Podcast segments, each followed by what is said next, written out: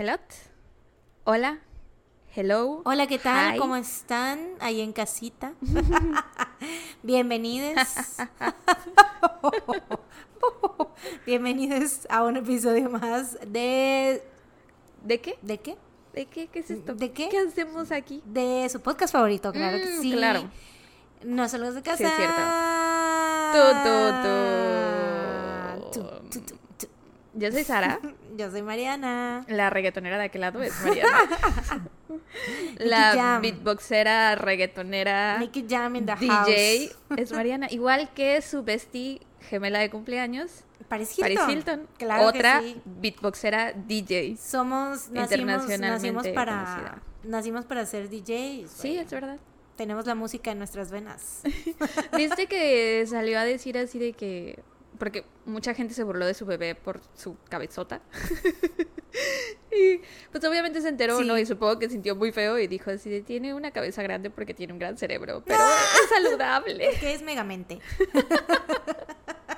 Pero sí ha de sentirse bien feo, güey, que subas Sí, una foto de tu bebé y Es la que gente mira, te bulee. O bulea a tu bebé más bien. Es que, güey, la neta, some babies are so fucking ugly and nobody talks about it. O sea, Sí, es hay bebés muy feos y uno es como de, ¿qué, qué dices, güey? O sea, porque la gente está como, todo el mundo como sociedad nos sentimos obligados a, a Comentar algo a- sobre Ajá, decir cosas del bebé, de, ay, qué bonito, ay, que no sé qué, porque son como, pues, bebés, ¿no? Ajá. ¿A quién no le gustan los bebés? Güey, justo ayer vi a Vale, mi amiga la que está embarazada, que les conté el otro día. Y le dijiste, si sale feo el niño, yo te voy a No, decir. ella me dijo así de ya no me siento cómoda juzgando a los bebés de las demás personas. O sea, ya no me siento Porque cómoda diciendo, ay, qué bebé tan feo, o qué bebé tan bonito, o cosas así. Porque qué tal que mi bebé sale feo. y yo sí es cierto, amiga, ya no lo hagas. El karma Ay, puede ser muy sí, intenso. güey. Yo creo que va a ser un bebé muy lindo. Sí, yo también, yo también espero. Espero, y si no, mi sueño, yo ya bien proyectada con un bebé que no es mío. Mi sueño es que este bebé cumpla. Porque pues a cómo van las cosas. Sí, es lo más cercano que voy a estar a tener un bebé. Justo Lore le estaba diciendo a alguien así de que. Porque le preguntan, ¿y vas a ir? Eh, vale tiene su revelación del sexo del bebé que les platicaba, va a ser mañana. Hoy es viernes, va a ser sábado. Y es un Halloween, ¿no? Y entonces invito a mis hermanas. Y alguien le preguntó a Lore así de, ¿vas a ir? Pero un amigo suyo, ¿no? Y Lore así de, obviamente voy a ir. Es, vale, es lo más cercano que voy a estar a una revelación de bebé de una hermana mía. Entonces, Sí. pues así estoy yo con el bebé.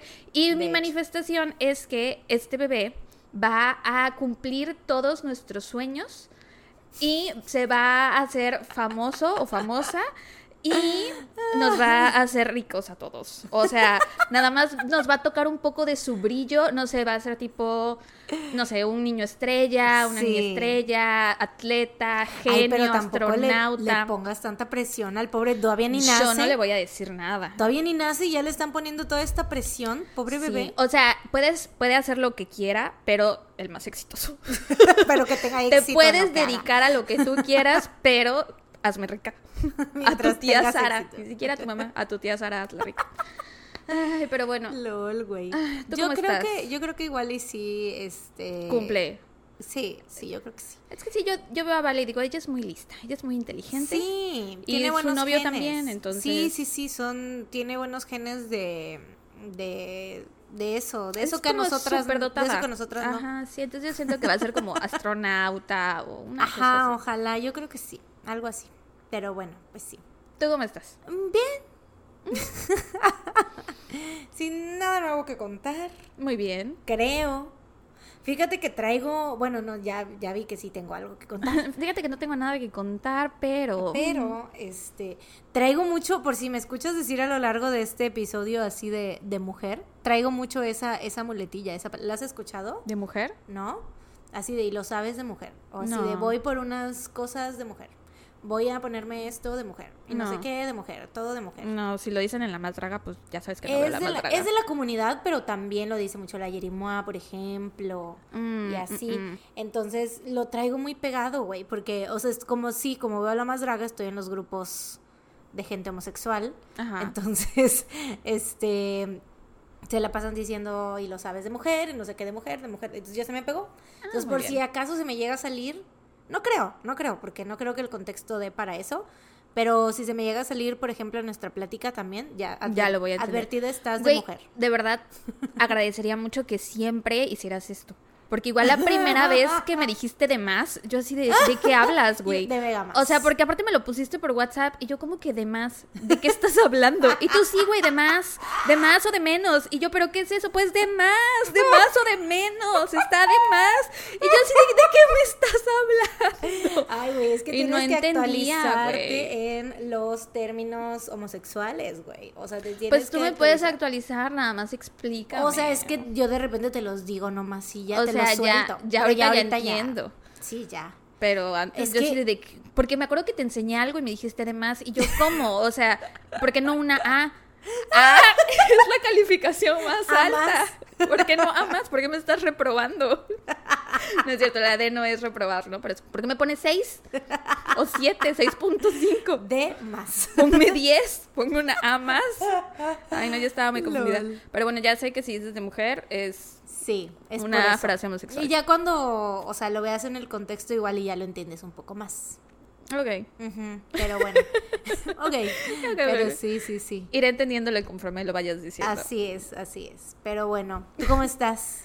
Bien, con un poco de dolor de cuerpo, te decía hace rato, pero... Sí, es cierto. O sea, pero no me duele el ¿Qué cuerpo será? de... ¿Ves que me decían que a lo mejor me iba a enfermar? Ajá. No me duele de enfermedad, me duele como la cintura y la espalda como... Mm. Como si estuviera contracturada. Entonces no sé si a lo mejor dormí chueca. Igual y sí, igual y sí, eso puede ser. Porque no he hecho ejercicio. O sea, y de hecho no he estado sacando a los perros a pasear. No hemos salido en los últimos dos o tres días porque están componiendo Sí, por donde pues. pasamos. O sea, está cerrado, no podemos salir de, de la privada. No, pues sí necesitas estirarte, mana. Pero he un- estado jugando con ellos a la cuerda y al hueso. Entonces no sé si en el jaloneo. Mm. ahí. Ajá, güey. Sí. LOL, güey. No, pues sí tienes que hacer calentamiento, hermana, antes de hacer esas actividades. Ay, ella ya como va el box. Claro, pues yo siempre. El otro día, siempre es muy importante. el otro día que fui a su casa, este, ya habíamos terminado de grabar, no me acuerdo qué fue, pero ya me venía yo de regreso para mi casa, ya me había subido al coche y me dice, ¿quieres ver cómo cargo los garrafones? y yo, bueno, está bien. Y yo. ¡ah! y sacó del coche los dos garrafones y yo, wow. Sí, es cierto, güey. Ya, te- ya no era necesario. O sea, ya te ibas, güey. Y yo. Pero me detuviste. Sí, güey. Porque, pues, ¿quién no, más si era me va a ver? necesario, si era muy ¿Quién más me va a ver, güey? Si no, na- nadie me iba a creer. Aparte porque ya me habías dicho que ya Sí. cargabas los garrafones de a dos. Sí. Eh, porque ese día llenaste el agua y te dije, ¿no quieres que te ayude? Y me dijiste, no, yo puedo sola. No, y yo, hombre. ¡oh, perra! Entonces, sí, ya la Mariana está muy mamada. Estoy ya está mamadísima en ya. su fitness era. Estoy mamadísima. Ya pagué el segundo mes. Ya, Ah, ya voy por mi segundo mes. Sí, ya, ya, ya. Felicitaciones. Espero, sí, espero que sea el segundo de muchos más. Ojalá así sea. Yo creo que sí, porque sí te gusta. Sí, me gusta mucho. Sí, o sea, es diferente a cuando un algo que vas y que dices, ay, no me motiva, no tengo ganas. Ay, como qué". cuando te metían a clases de niña. ¿A ti no te metían a clases de niña? Ay, ¿De que después de la escuela? Por eso no soy una persona constante y no tengo rutinas, güey. Porque a mí me gustaba, o sea, yo em, había una, ves que soy una persona muy flexible. Ajá. Entonces, a mí me gustaba ir tu cara. ¿Y yo te refieres a ¿Eso qué tiene flexible físicamente No, flexible o en tu físicamente. espíritu? Físicamente, Ah, no, físicamente. pues no sé, nunca te he visto ser flexible, Bueno, mana. soy muy flexible. Ah, ok. Levanto la pierna para. Es que soy muy flexible físicamente. Yo, yo, ¿en qué contexto te he visto ser flexible? Nunca. Pero Bueno, es que no sé, mucha gente sabe que soy, o sea, como que por, por cómo me siento, a veces todo el mundo Ah, sabe que. Pues sí me he sentado en el piso contigo, güey. Pero ¿y eso qué tiene que ver con la flexibilidad? O sea que sí, o sea, pues es que doblo las piernas de una manera que pues no mucha gente puede, pues. no sé a qué te refieres. Sí, pues. O sea, pero te creo, te creo. No Bueno. necesito pe- pelear por esto. Te creo que eres flexible. Solo Y no yo sabía. me- me siento ahorita yo piso para de, demostrarte, A ver, hazme ¿no? un split. Ponte la pata en la cabeza si no, no te creo. No, obvio te creo, solo que no sabía. Bueno, pues sí, soy una persona muy flexible y a mí, o sea, y desde chiquita, haz de cuenta que me hacía, yo solita en la casa me ponía a hacer este las vueltas de carro y me hacía así como el El arco, exorcista, ajá. y todo eso y hacía muchas cosas así. Me abría de patas Y también. decías, your mother sucks. y decía yo este me abría de patas y así no Ajá. y pues yo le pedí a mi mamá que me llevara a la gim- a gimnasia o Ah, a este cómo se llama la otra cosa al jazz ya ves que se llama así que Jazz. al jazz Entonces, pues le pedía y me metieron a clases de jazz. Precisamente era en el mismo lugar a donde voy ahorita al box, nada más que antes era Ay, antes era como para Ay, ¿no te- diferentes clases. ¿No te da como curiosidad cuando esas cosas pasan? O sea, cuando regresas a un lugar que fue significativo en tu vida hace mucho tiempo y ahora de Ah, nuevo. Pues no lo, había pensado, fíjate, porque es que ese, ese lugar siempre ha sido gimnasio, solo que le cambian, o sea, luego al principio era como pilates para las señoras y también clases para los niños, como de este tipo de jazz, gimnasia, danza. También eh, cuando iba yo en la secundaria, ahí fui a clases de danza también. Mm. Bueno, de, de danza, de como de baile, así como más contemporáneo, como de hip hop y así. Ajá. Entonces siempre ha cambiado y pues siempre he ido, o sea, las veces que he como que he ido así, pues, Pues así. Pues he ido, ¿no? es, que, es que estoy tratando de recuperar el hilo de lo que estaba diciendo. Estabas diciendo que le pediste a tu mamá que te metiera clases de jazz y era en ese Ah, mismo lugar. sí. Oigan, si escuchan ruidos, es Ah, la es que nana, estamos en casa, en mi casa ahora. estamos en casa de Sara en el Jurassic World y Y de hecho es la hora en la que salen los demonios, ¿eh? sí, güey, es la hora del, del Diosito nos bendiga. La hora del diablo. Pero bueno, este. Sí, güey. O sea, mi mamá, yo le decía, un día no me quería yo levantar ya. O sea, de que yo me, Y me decías, gustaba "No ir. quiero ir", y te decía, sí, "No güey. vayas". y me decían, no, pues no vayas. Güey, Y ya no me volví a llevar luego, güey. O sea, Güey. no me motivaba. por eso somos tan Y parecidas. por eso somos como cosas. somos. A mí al inglés, me metieron, me metieron al inglés, ¿no? Siempre me obligaban a ir al inglés, aunque yo no quería. Pero, o sea, eso era cuando mi papá manejaba. Mm. Cuando mi mamá, bueno, cuando mi papá dejó de manejar, mi papá dejó de manejar justamente en los 15 años de Vale, porque le dijimos Mm. que si quería ir a, a la fiesta de ahorita, y dijo, no quiero, porque me acuerdo que la última vez que manejé fue que las llevé a la serenata en casa de Vale, y después de eso eh, le, se puso malo de la próstata y lo tuvieron que operar, y desde ahí como que ya nunca quiso manejar, ¿no? Entonces, bueno, la cosa es que ya estando yo en la prepa, mi mamá era la que me llevaba y me traía para todos lados. Y ya cuando yo estaba en último semestre, pues Pilo iba a la universidad y entraba a veces en la tarde y Lore creo que vivía en Tuxpan porque estaba haciendo su internado, su servicio, no sé qué. Su servicio, ajá. Ajá. Y ¿Cómo se entonces, me queda viendo la nana, güey? y entonces mi mamá me iba a despertar en las mañanas así de que, hija, ¿tienes algo que hacer en la escuela hoy? ¿Tienes examen? ¿Tienes que entregar una tarea? ¡Lol! Y yo no. Ah, bueno, entonces no vamos, duérmete. Y No. así, güey, falté tantas veces mi último año de prepa porque mi mamá literal le daba hueva a llevarme. No mames. Y pues yo obviamente siempre le decía que no quería ir. Pues claro, De güey. milagro pasé, güey. Güey, qué pedo. Yo sé, pero bueno, por eso somos iguales. En Sí, ese sentido, por eso, Sí, güey. O sea, porque mi por mamá eso no el era. podcast es lo que Por eso el podcast es lo que es. O sea, ustedes nos ven y nos juzgan, pero no saben todo lo que hay detrás. Sí, y nos ha costado que el podcast sea como es ahorita, porque antes era otra cosa todavía peor. Que bueno, igual, o sea, empezó como un hobby también. Ah, claro, entonces sí. es, es diferente, ¿no? Pero sí, güey, o sea, la neta, mi mamá, o sea, era como de, ah, no quieres ir, pues no, pues no No vayas. vayas. No era como de, no, estamos pagando, tienes que ir, tienes que hacer, tienes que ir todos los días, tienes que cumplir. Tú con un- dijiste que querías, ahora vas. Ajá, y más que nada porque sí me gustaba, güey. O sea, obviamente tú como niño a veces pues, no Sí, se te no quieres antoja hacer cosas, güey. Sí, Sí, no pero tienes disciplina. no tienes disciplina, exactamente. No tienes disciplina. Exactamente. Pero pues sí, güey, mi mamá era como de, ah, pues no, ya no vayas. Y, mi- y ahora mi risa. mamá, le, le- un, un día de estos le reclame y me dice, pues es que tú querías que fuera como esas mamás que obligan a los niños a hacer cosas y que luego andan todos estresados. Pues no sí. Deberías agradecer que yo fui así, porque sí. Y yo, ay, ajá. LOL. Sí, güey, ya sé. O sea, como que, pues no. Pues supongo que ella claramente lo hizo porque a ella le hubiera gustado Exacto. que así fueran con ella. Exacto. Lógicamente, ¿no? Lógicamente, sí, sí, sí, claro, porque todo el mundo hace lo que uno cree que es mejor. Exacto. Pero, pues, yo- o sea, la neta, yo para mí ahorita... así de mamá podría Digo- estar de K-pop idol. Exactamente. Si hubiera Yo continuado con mi Siempre he danza. dicho, güey, y hasta ella lo sabe, y ella lo sabe dentro de su ser, que yo hubiera sido, o sea, ahorita sería yo Dana Paola, porque yo de chiquita, güey, es que yo de chiquita era muy extrovertida y me gustaba mucho, o sea, igual y no cantante, o sea, o a lo mejor se me hubiera metido a clases de canto, no sé, pero Yo creo que actriz... sí, porque puedes entrenar la voz. Ajá, exacto, porque puedes entrenar la voz. Pero yo creo que actriz mínimo si hubiese yo sido, güey. O sea, actriz desde chiquita. Niña actriz. O sea, la neta sí hubiese podido hacer, porque era yo muy extrovertida y muy buena para actuar. Y entré yo a clases de teatro también, que por cierto, igual. Te de dejaron faltar. Dejé de ir, me dejaron faltar y ya no, ya no seguí yendo, güey.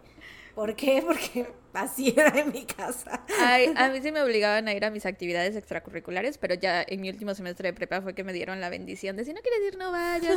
Pero sí, al inglés nunca me dejaban faltar. Ay, qué bueno, güey. Me metieron a natación, yo odiaba la natación, no sé nadar, güey, me cagaba ir a natación. ¿Qué otra clase me metieron? Ahí iba a clases de órgano, esas sí me gustaban, pero creo que dejamos de ir porque mis papás no tenían coche, entonces teníamos que ir y venir en camión con el órgano y pues era Mm. La pedo, ¿no? Sí, con un chingado El piano, tecladote, güey, el piano, ¿no? Así.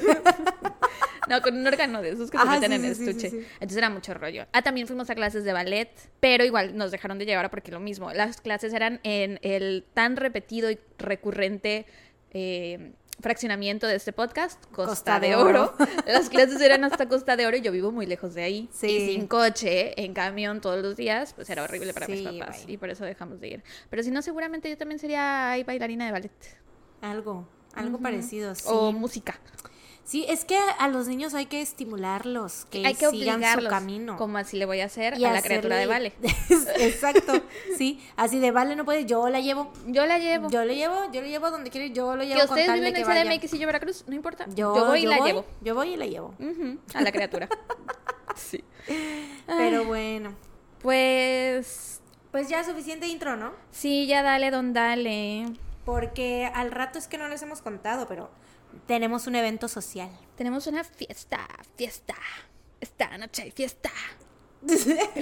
Así es, y es de una amiga que escucha el podcast, entonces Ah, saludos. saludos, Gigi. Saludos Gigi, te queremos mucho, muchas que felicidades. por cierto, el caso que traigo me lo enseñó Gigi. ¿A poco? Sí, qué chistoso. LOL. Episodio de Gigi. Serendipity dices tú. Sí, yo creo que sí. Pero bueno, sí, nos tenemos que ir al, al gran evento, al magno evento de cumpleaños de nuestra amiga personal, la Gigi. Entonces, este, pues ya hay que apurarnos. Sí. Ay, sí. dale, don dale. Pues esta semana eh, es de mi no agrado informarles que me toca empezar a mí. Eh, y yo traigo un caso porque Traigo un caso. traigo un en caso. lugar de dos o tres. traigo un caso nada más. Solo uno. Ah, Podría traer yo medio caso, quién Mm, sabe. Qué bueno que traes un caso. Traigo un caso Qué completo. bueno. Eh, tiene mucho que no cubro sobre as- em, mujeres asesinas. Ah, yo pensé que ibas a decir tiroteos. No, tiroteos no. Tiroteos estoy guardándolo para un momento especial. Ay, sí. no, de la peor manera, ¿no? Eh, pero sí tiene rato que no cubría, creo yo, que yo recuerde. eh, Mujeres asesinas. Ajá, mujeres asesinas. Entonces, el día de hoy les voy a hablar sobre, sobre Barbara Graham, también conocida como Bloody Babs. Barbara Elaine Ford nació el 26 de junio de 1923 en Oakland, California. Su madre, Hort- Hortense, Horten- Hortensia, Hortensia. Hortense Ford la tuvo muy joven, a los 17 años, y era madre soltera. Cuando Bárbara tenía dos años, Hortense dio a luz a su segunda hija, Claire Elizabeth, y para ese entonces, pues Hortense tenía apenas 19 años. Entonces sus padres, o sea, Los papás de Hortense. los papás de Hortense decidieron mandarla a un reformatorio para jovencitas descarriadas en Ventura, California, porque pues ella, o sea, no sabía de quién eran los papás, andaba como que por aquí, por allá. ¿Quién eran los papás? jajaja. ¿De quién eran los niños? Di- digo, ¿de quién eran los niños? Ajá, ¿de quién eran? Los papás. ¿Quién eran los papás de las niñas? Ándale. Eso. ¿De quién eran ¿De los quién papás? serán los papás? ¿De quién eran los papás? ¿Quién ¿El hijo del papá? Mm, ¿Quién sabe? de la canaco. Eh, pero bueno, sí. Pues es que tiene mucho sentido que los papás la hubieran ma- mandado en aquel entonces a un reformatorio porque dices que fue en 1900 Sí, y 23, poquito, ¿no? sí. O sea, y aparte es como de, bueno, una niña, ok, no supiste quién es el papá, te embarazaste, ok, va a periago, luego otra niña otra vez. Y obviamente porque los papás les estaban ayudando a cuidar a las niñas, ¿no? sí, Entonces y aparte de güey, seguro la sociedad era así de que que Claro. escándalo, Obvio. guacala, obvio, cosas así. Sí, sí, sí. Eh, entonces, pues sí, la mandan a este reformatorio para niñas descarriadas, ¿no? Dos años después, en el verano de 1927, Hortense regresó a casa. cuando Embarazada de nuevo. Bárbara tenía cuatro años. Y otro par de años después, ella como que esto de ir al reformatorio sí le sirvió, la Ah, verdad, porque ya estaba ahí con sus papás y todo. Y dos años después de eso se casó con un hombre llamado Joseph Wood de 26 años. Y tuvieron un hijo juntos al que llamaron Joseph Robert, pero esto pues ya era diferente porque ya era como que ya estaba casada, ya Sí. en familia, ya con el apoyo del marido, ¿no? Y así. Eh, y pues parecía que las cosas iban a ir por un mejor camino, pero pues todo se fue para abajo cuando Joseph falleció inesperadamente en 1930. O sea, todavía ni siquiera nacía su hijo cuando falleció. Chale. Hortense pues obviamente la tenía muy difícil como madre soltera de tres niños ahora. Y aunque consiguió trabajo en una lavandería, era muy complicado conseguir quien la ayudara a cuidar a los niños. Y a veces, o sea, cuando no podían su familia o sus conocidos, amigos, lo que sea, pues los tenía que dejar solos en la casa sin ninguna supervisión. Pues sí, no había de otra. Sí. Pero qué feo. Así es. En 1935, Servicios Sociales se dio cuenta de esta situación y pues enviaron a Bárbara, de entonces 11 años, y a su hermana menor Claire a un orfanato. Mm. Y de hecho, pues Bárbara dice que para ella, o sea, a lo mejor para ahorita te vi que hiciste como de, ah, triste. ¿no? Pero Bárbara dice que para ella esos fueron sus mejores tiempos, sus tiempos más felices. ¿En el orfanato? Sí, dice Ah, que ella órale. se sentía muy a gusto en ese orfanato, eh, pero antes de que terminara el año ahí, su mamá fue por ellas para llevarlas con ella de regreso a Oakland. Sin embargo, cuando regresó, el comportamiento de Bárbara obviamente empezó, ya tenía 11 años, ya 12, eh, entonces pues empezó con la pubertad, la preadolescencia y pues se volvió pues rebeldona y así. Y aparte pues yo siento más que nada porque ya había como probado ese ambiente que le gustaba mucho, o sea, por alguna razón ella estaba muy a gusto ahí y que la saquen de ese Claro. ambiente pues fue como de que, oye, qué pedo, o sea, porque aparte ya había tenido estos cambios en su vida de que su mamá se había ido, se había regresado y luego la mandaron al orfanato y luego regresa, entonces Sí, igual y le dio estabilidad. Y no sé en qué condiciones estuviera el orfanato, pero me imagino que desayuno, comida y cena asegurada tenía, una cama caliente, agua. Y sobre todo dice que la trataban mejor, obviamente, y que tenía como atenciones, ¿no? Porque... Pues sí, porque una mamá soltera de tres criaturas que aparte tiene que trabajar. Exacto, pues obviamente no le... Una, seguramente no tenía mucho tiempo para ella y el poco tiempo que tenía obviamente no le tenía nada de paciencia, sí, seguro, ¿no? pues todo el estrés que debía tener. Así es. Entonces, em, pues sí, Bárbara estaba súper, o sea, de rebelde, empezó, se volvió muy contestona y entonces pues Hortense contestó. sí contestona. Eh, Hortense no tenía, como de- decían, como decíamos, ni el tiempo ni la paciencia para lidiar con ella. Entonces, a solo unos meses de haber regresado, decidió enviarla a el a un reformatorio llamado The Home of the Good Shepherd. Shepherd? The Home Shepherd. of the Good Shepherd. Ajá. Después de unos meses le permitieron regresar a casa en 1936, pero su comportamiento había empeorado. Mm, Se empezó a juntar con morrillos más descarriados. Faltaba mucho a la escuela, no como tú. De No era de que su mamá le decía, le "Chiquis, no vayas". no, no vayas, no. Su mamá le decía, ve a la escuela y ella decía, me voy de pinta. Eso, era irse de pinta más bien, ¿no? Eh, y llegaba muy tarde a su casa. También se escapaba seguido, o sea, se iba de la casa y no Se iba de regresaba. pinta de la casa también. Pero pues siempre eventualmente regresaba, ¿no? En el verano de 1937, Hortense dijo, ya me colmaste la paciencia. Y pues envió a Bárbara al reformatorio en Ventura, en el que ella misma había estado. Al que, el que le sirvió a ella, el ¿no? que le sirvió a ella, pero es que mira, por algo no la mandaba, porque la neta era...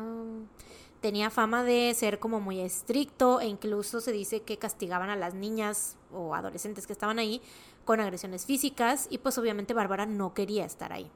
Como hay una película, ay, no me acuerdo del nombre, pero es una película que no sé por qué Pilo y yo veíamos de niñas, güey, que es de un reformatorio de monjas para madres solteras, eh, jovencitas. Las, del de las hermanas de no sé qué, algo Ajá, así. que Sí, está el basada en una historia el de You're real. not a man of God, ese. Sí, Que las violan. que las violan Sí, sí, y las torturan. Y que hay una de ellas, una de las de... Porque son hermanas, ¿no? O sea, se dicen hermanas porque están como si fueran monjas, ¿no? Ajá. Este, que tiene como eh, problemas, ¿cómo se dice? Este, No sé, no, no recuerdo tanto. que es, es de capacidades diferentes. Ah, ajá, no me acuerdo. Y a ella es a la que la vio, o sea, no sé si Sí, es es, algo del habla o algo Sí, así, ya ¿te me acordé. acuerdas? Sí, es cierto, sí. Esa, güey, qué fuerte película, yo Sí, también la veía. Es que siempre la pasaban en el canal, en los, en el Toda- cable. todo el tiempo la pasaban Todo en el la tiempo la tele. pasaban, sí, güey. Pero no sé si en Canal 5 o en dónde. Me recordó ahorita lo que dijiste, de que un reformatorio, pero feo, feo. Justo, o sea, no como en el que Bárbara había estado antes que le había gustado, no, este era feo. Eh, y pues sí, no quería estar ahí, logró escaparse unas tres veces y de hecho una de esas veces fue a casa con su mamá y le rogó que la escondiera, o sea, le dijo, te prometo que voy a cambiar, voy a hacer todo lo que me digas, pero por favor no me envíes de regreso a ese lugar. Chale. Sin embargo, esto no convenció, no convenció a Hortense porque igual, o sea, ella ya había estado ahí y supongo que dijo, pues eso fue lo que a mí me sirvió, a ti te tiene que servir para que te arregles, ¿no? Se echó un pedo la nana. Sí, oí, güey, sí, oí. Eh, y pues sí, Hortense, porque aparte este lugar era más bien como un, pues, o sea, bueno, sí, un reformatorio, o sea, era como casi como una cárcel, güey, de que las compañeras que tenía ahí eran criminales, Criminales. sí, o sea, morras que sí habían robado, que ya habían tenido problemas con la ley y así, pero pues eran menores de edad, entonces no podían estar en una cárcel, cárcel. Ajá. Y pues sí, entonces eh, Hortense llama a las autoridades del reformatorio y les pide que se lleven a Bárbara de regreso. Finalmente, en 1939, eh, le permiten salir a Bárbara, entre comillas, en libertad condicional, con la condición de que encontrara trabajo y un lugar donde vivir. Para ese entonces ella tenía 15 años. Eh, así que pronto consiguió trabajo, porque obviamente no quería regresar ahí. Dijo, Pues pues, sí. mejor hago lo que me dicen, consigo un trabajo, me consigo donde vivir. Eh, y empezó a trabajar como trabajadora doméstica, pero al poco tiempo la despidieron porque sus patrones temían que les fuera a robar. Yo supongo porque decían, ay, viene del Del reformatorio". reformatorio, sí. Sí. Aunque pues para ese entonces Bárbara no había tenido ningún historial de robo ni nada, simplemente eran problemas de comportamiento. Pues sí, pero el prejuicio, ¿no? Claro, sí, sobre todo en esa época. Eh, después de esto, Bárbara se fue de Oakland y empezó a incursionar en el trabajo sexual. Pero al poco tiempo decidió que era momento de asentar cabeza, así que se inscribió en la universidad y en ese mismo año conoció a Harry Killhammer, un mecánico de 26 años con quien terminó casándose y teniendo un hijo en julio de 1940. Como todo fue muy rápido, Bárbara y Harry, y Harry, Harry. empezaron empezaron a tener problemas, o sea, obviamente no se estaban llevando bien, porque todo había sido súper, súper, súper rápido, de que se conocieron, enseguida se embarazó y pues ya como pues no quería ella tener un hijo fuera del matrimonio, se casaron y pues ya, ¿no? Entonces em, tuvieron, empezaron a tener problemas y Bárbara pues hizo lo que sabía hacer mejor, que era huir de ahí, ¿no? Porque pues para ella como que no era difícil cambiar de ambiente, ¿no? O sea, claramente desde chiquita fue así su vida, o sea, era como cambio de un reformatorio a otro, del orfanato acá con la mamá, luego a la otra escuela, luego al otro reformatorio, o sea, se escapaba de ahí, se escapó varias veces y bla, bla, bla. Entonces, pues sí, su vida era como muy, ¿cómo se dice? Itinerante o algo así. Ajá. Y entonces, ajá, lo deja ahí con todo y el hijo y en marzo de 1941, o sea, nadie sabía dónde estaba, hasta que ese, en ese mes de 1941 es arrestada en San Diego por vagancia, que así se le llamaba, este era un término que utilizaban en aquellos años, básicamente como pretexto para arrestar a cualquier persona que consideraran indecente. Ok. O sea, supongo que a lo mejor si ella estaba, no sé. Pues podría ser cualquier cosa, básicamente. O sea, la policía era como. Lo agarraban de pretexto, o sea, de que si te veían con minifalda, ¿no? Y ya de que, ay, ¿qué andas haciendo con minifalda en la noche? Eres una tal por cual. Ajá. Te vamos a arrestar por vagancia. O un chavillo fumando un cigarro con apariencia, no sé, con un tatuaje y ay, te vamos a arrestar por vagancia Sí, sí, sí. o algo así, ¿no? Pero bueno. Eh, para ese entonces, cuando la arrestaron, Bárbara estaba embarazada de su segundo hijo. Evidentemente su matrimonio con Harry no funcionó y en 1942 se divorciaron. Cabe mencionar que Harry obtuvo la custodia de los dos hijos y se terminó quedando con ellos. Órale. Eh, durante los años siguientes, pues sí, porque pues Bárbara ya había sido arrestada y así, entonces pues como que pues sí, él tenía las de ganar, la verdad. Sí. Em, durante los años siguientes, Bárbara se casó dos veces más, pero igual estos intentos de llevar un estilo de vida tradicional pues no le funcionaron. Después de esto, Bárbara regresó al trabajo sexual y supuestamente durante la Segunda Guerra Mundial eh, trabajó con como lo que se conoce como gaviota, que son las trabajadoras sexuales que ofrecen sus servicios en las bases navales. Bárbara comenzó a trabajar cerca de la base del ejército de Oakland, el depósito de suministros navales de Oakland y la estación aérea naval de Alameda. En 1942 viajó a Long Beach, California y a San Diego, donde fue arrestada nuevamente por vagancia. Yo siento que la policía de San Diego ya la traía contra ella, güey. Ya decían, esta morra me cae mal. La voy a arrestar. Cualquier cosa que la vieran hacer era vagancia. Sí, Sí, mm, vagancia. Anda vagando. está vagando. Y es que, pues, güey, ¿qué tal que she was indeed solo vagando, no? Sí. Vagando por la vida y tras. Pero bueno. Su siguiente paso fue involucrarse. Vagancia no podría ser también como dormir en la calle porque no tenía casa o sí. ¿Sí tenía casa? ¿O Puede ser, dormía? sí puede ser igual para, o sea, las personas sin hogar puede ser que también les aplicaran eso, pero te digo, o sea, era como un pretexto nomás, o sea, por cualquier cosa lo podrían aplicar. Su siguiente paso fue involucrarse con personas que se dedicaban a las apuestas y tráfico de drogas ilegales. Así que su círculo de amigos eran básicamente exconvictos y criminales conocidos. Ah, y aquí se me olvidó anotar algo, pero siento que es importante como para entender el... Pues no sé, como que a mí se me hace que ella era como una persona muy... Pues le faltaba mucho amor, ¿no? O sea, por parte de su mamá, de... de- o sea, como que no había obtenido ese, esa aprobación y ese amor por parte de, de su de su mamá, entonces este pues sí, como que después eso le afectó mucho. Este, cuando le quitaron a los niños, su mamá eh, le- o sea, se aseguró de ir y de decirles a los de servicios sociales que ella no era apta para ser madre. Chale. Así es, o sea, su misma madre estaba como en contra de ella, güey. Chale. Pero bueno, eh, pues sí, te digo, ya cuando estaba, eh, cuando empezó a viajar, se empezó a involucrar con amigos. personas ajá, de dudosa procedencia. Y precisamente por juntarse con este tipo de gente, terminó cumpliendo una sentencia de cinco años por perjurio, luego de prestarse como testigo para dar una coartada falsa. O sea, haz de cuenta que uno de sus cuates uno de sus amiguitos, eh, le dijo así de, oye, hazme el paro, tengo, o sea, no tengo coartada para este crimen que, que cometí, eh, pues di que estuviste conmigo y ya, ¿no? O sea, que eh, nada más hazme el paro con eso, ¿no? Entonces ella le hizo el paro, pero la policía hizo como que tantita investigación y se dieron cuenta que ella estaba en otra ciudad en ese momento, entonces Mm. obviamente había cometido perjurio y pues ese en aquel entonces era un crimen grave, entonces pues pagó cinco años de sentencia. Creo que sigue siendo un crimen grave. Bueno, sí, claro, pero en aquel entonces era como que, ¡ay, perjurio! ¿No? Más grave todavía. Eh, pero bueno, Bárbara cumplió su sentencia en la prisión estatal de mujeres de California en Te- Tehachapi y cuando por fin salió se mudó a Reno, Nevada y luego a Tonopah, Nevada. Consiguió trabajo en un hospital como mesera, no, como mesera en un hospital. Pues igual y si tienen una cafetería en el hospital, ser. sí podría ser mesera en un hospital. Sí, puede ser, puede ser, pero no, en un hospital y como mesera. Por ejemplo, la gente que lleva eh, las bandejas de comida a las habitaciones en el hospital, Pero esos son enfermeras, ¿no? no son los de cocina. No son enfermeras. Según yo son las Según- enfermeras porque solo las enfermeras pueden entrar con los enfermos. Los de cocina no pueden entrar, andar Según con yo los también enfermos. entran los de cocina. Según yo los de cocina se quedan en cocina. Mm, interesante. Y tú voy en este momento a preguntar a la beneficencia española que me digan si los de si cocina. eran los de cocina o los enfermeros.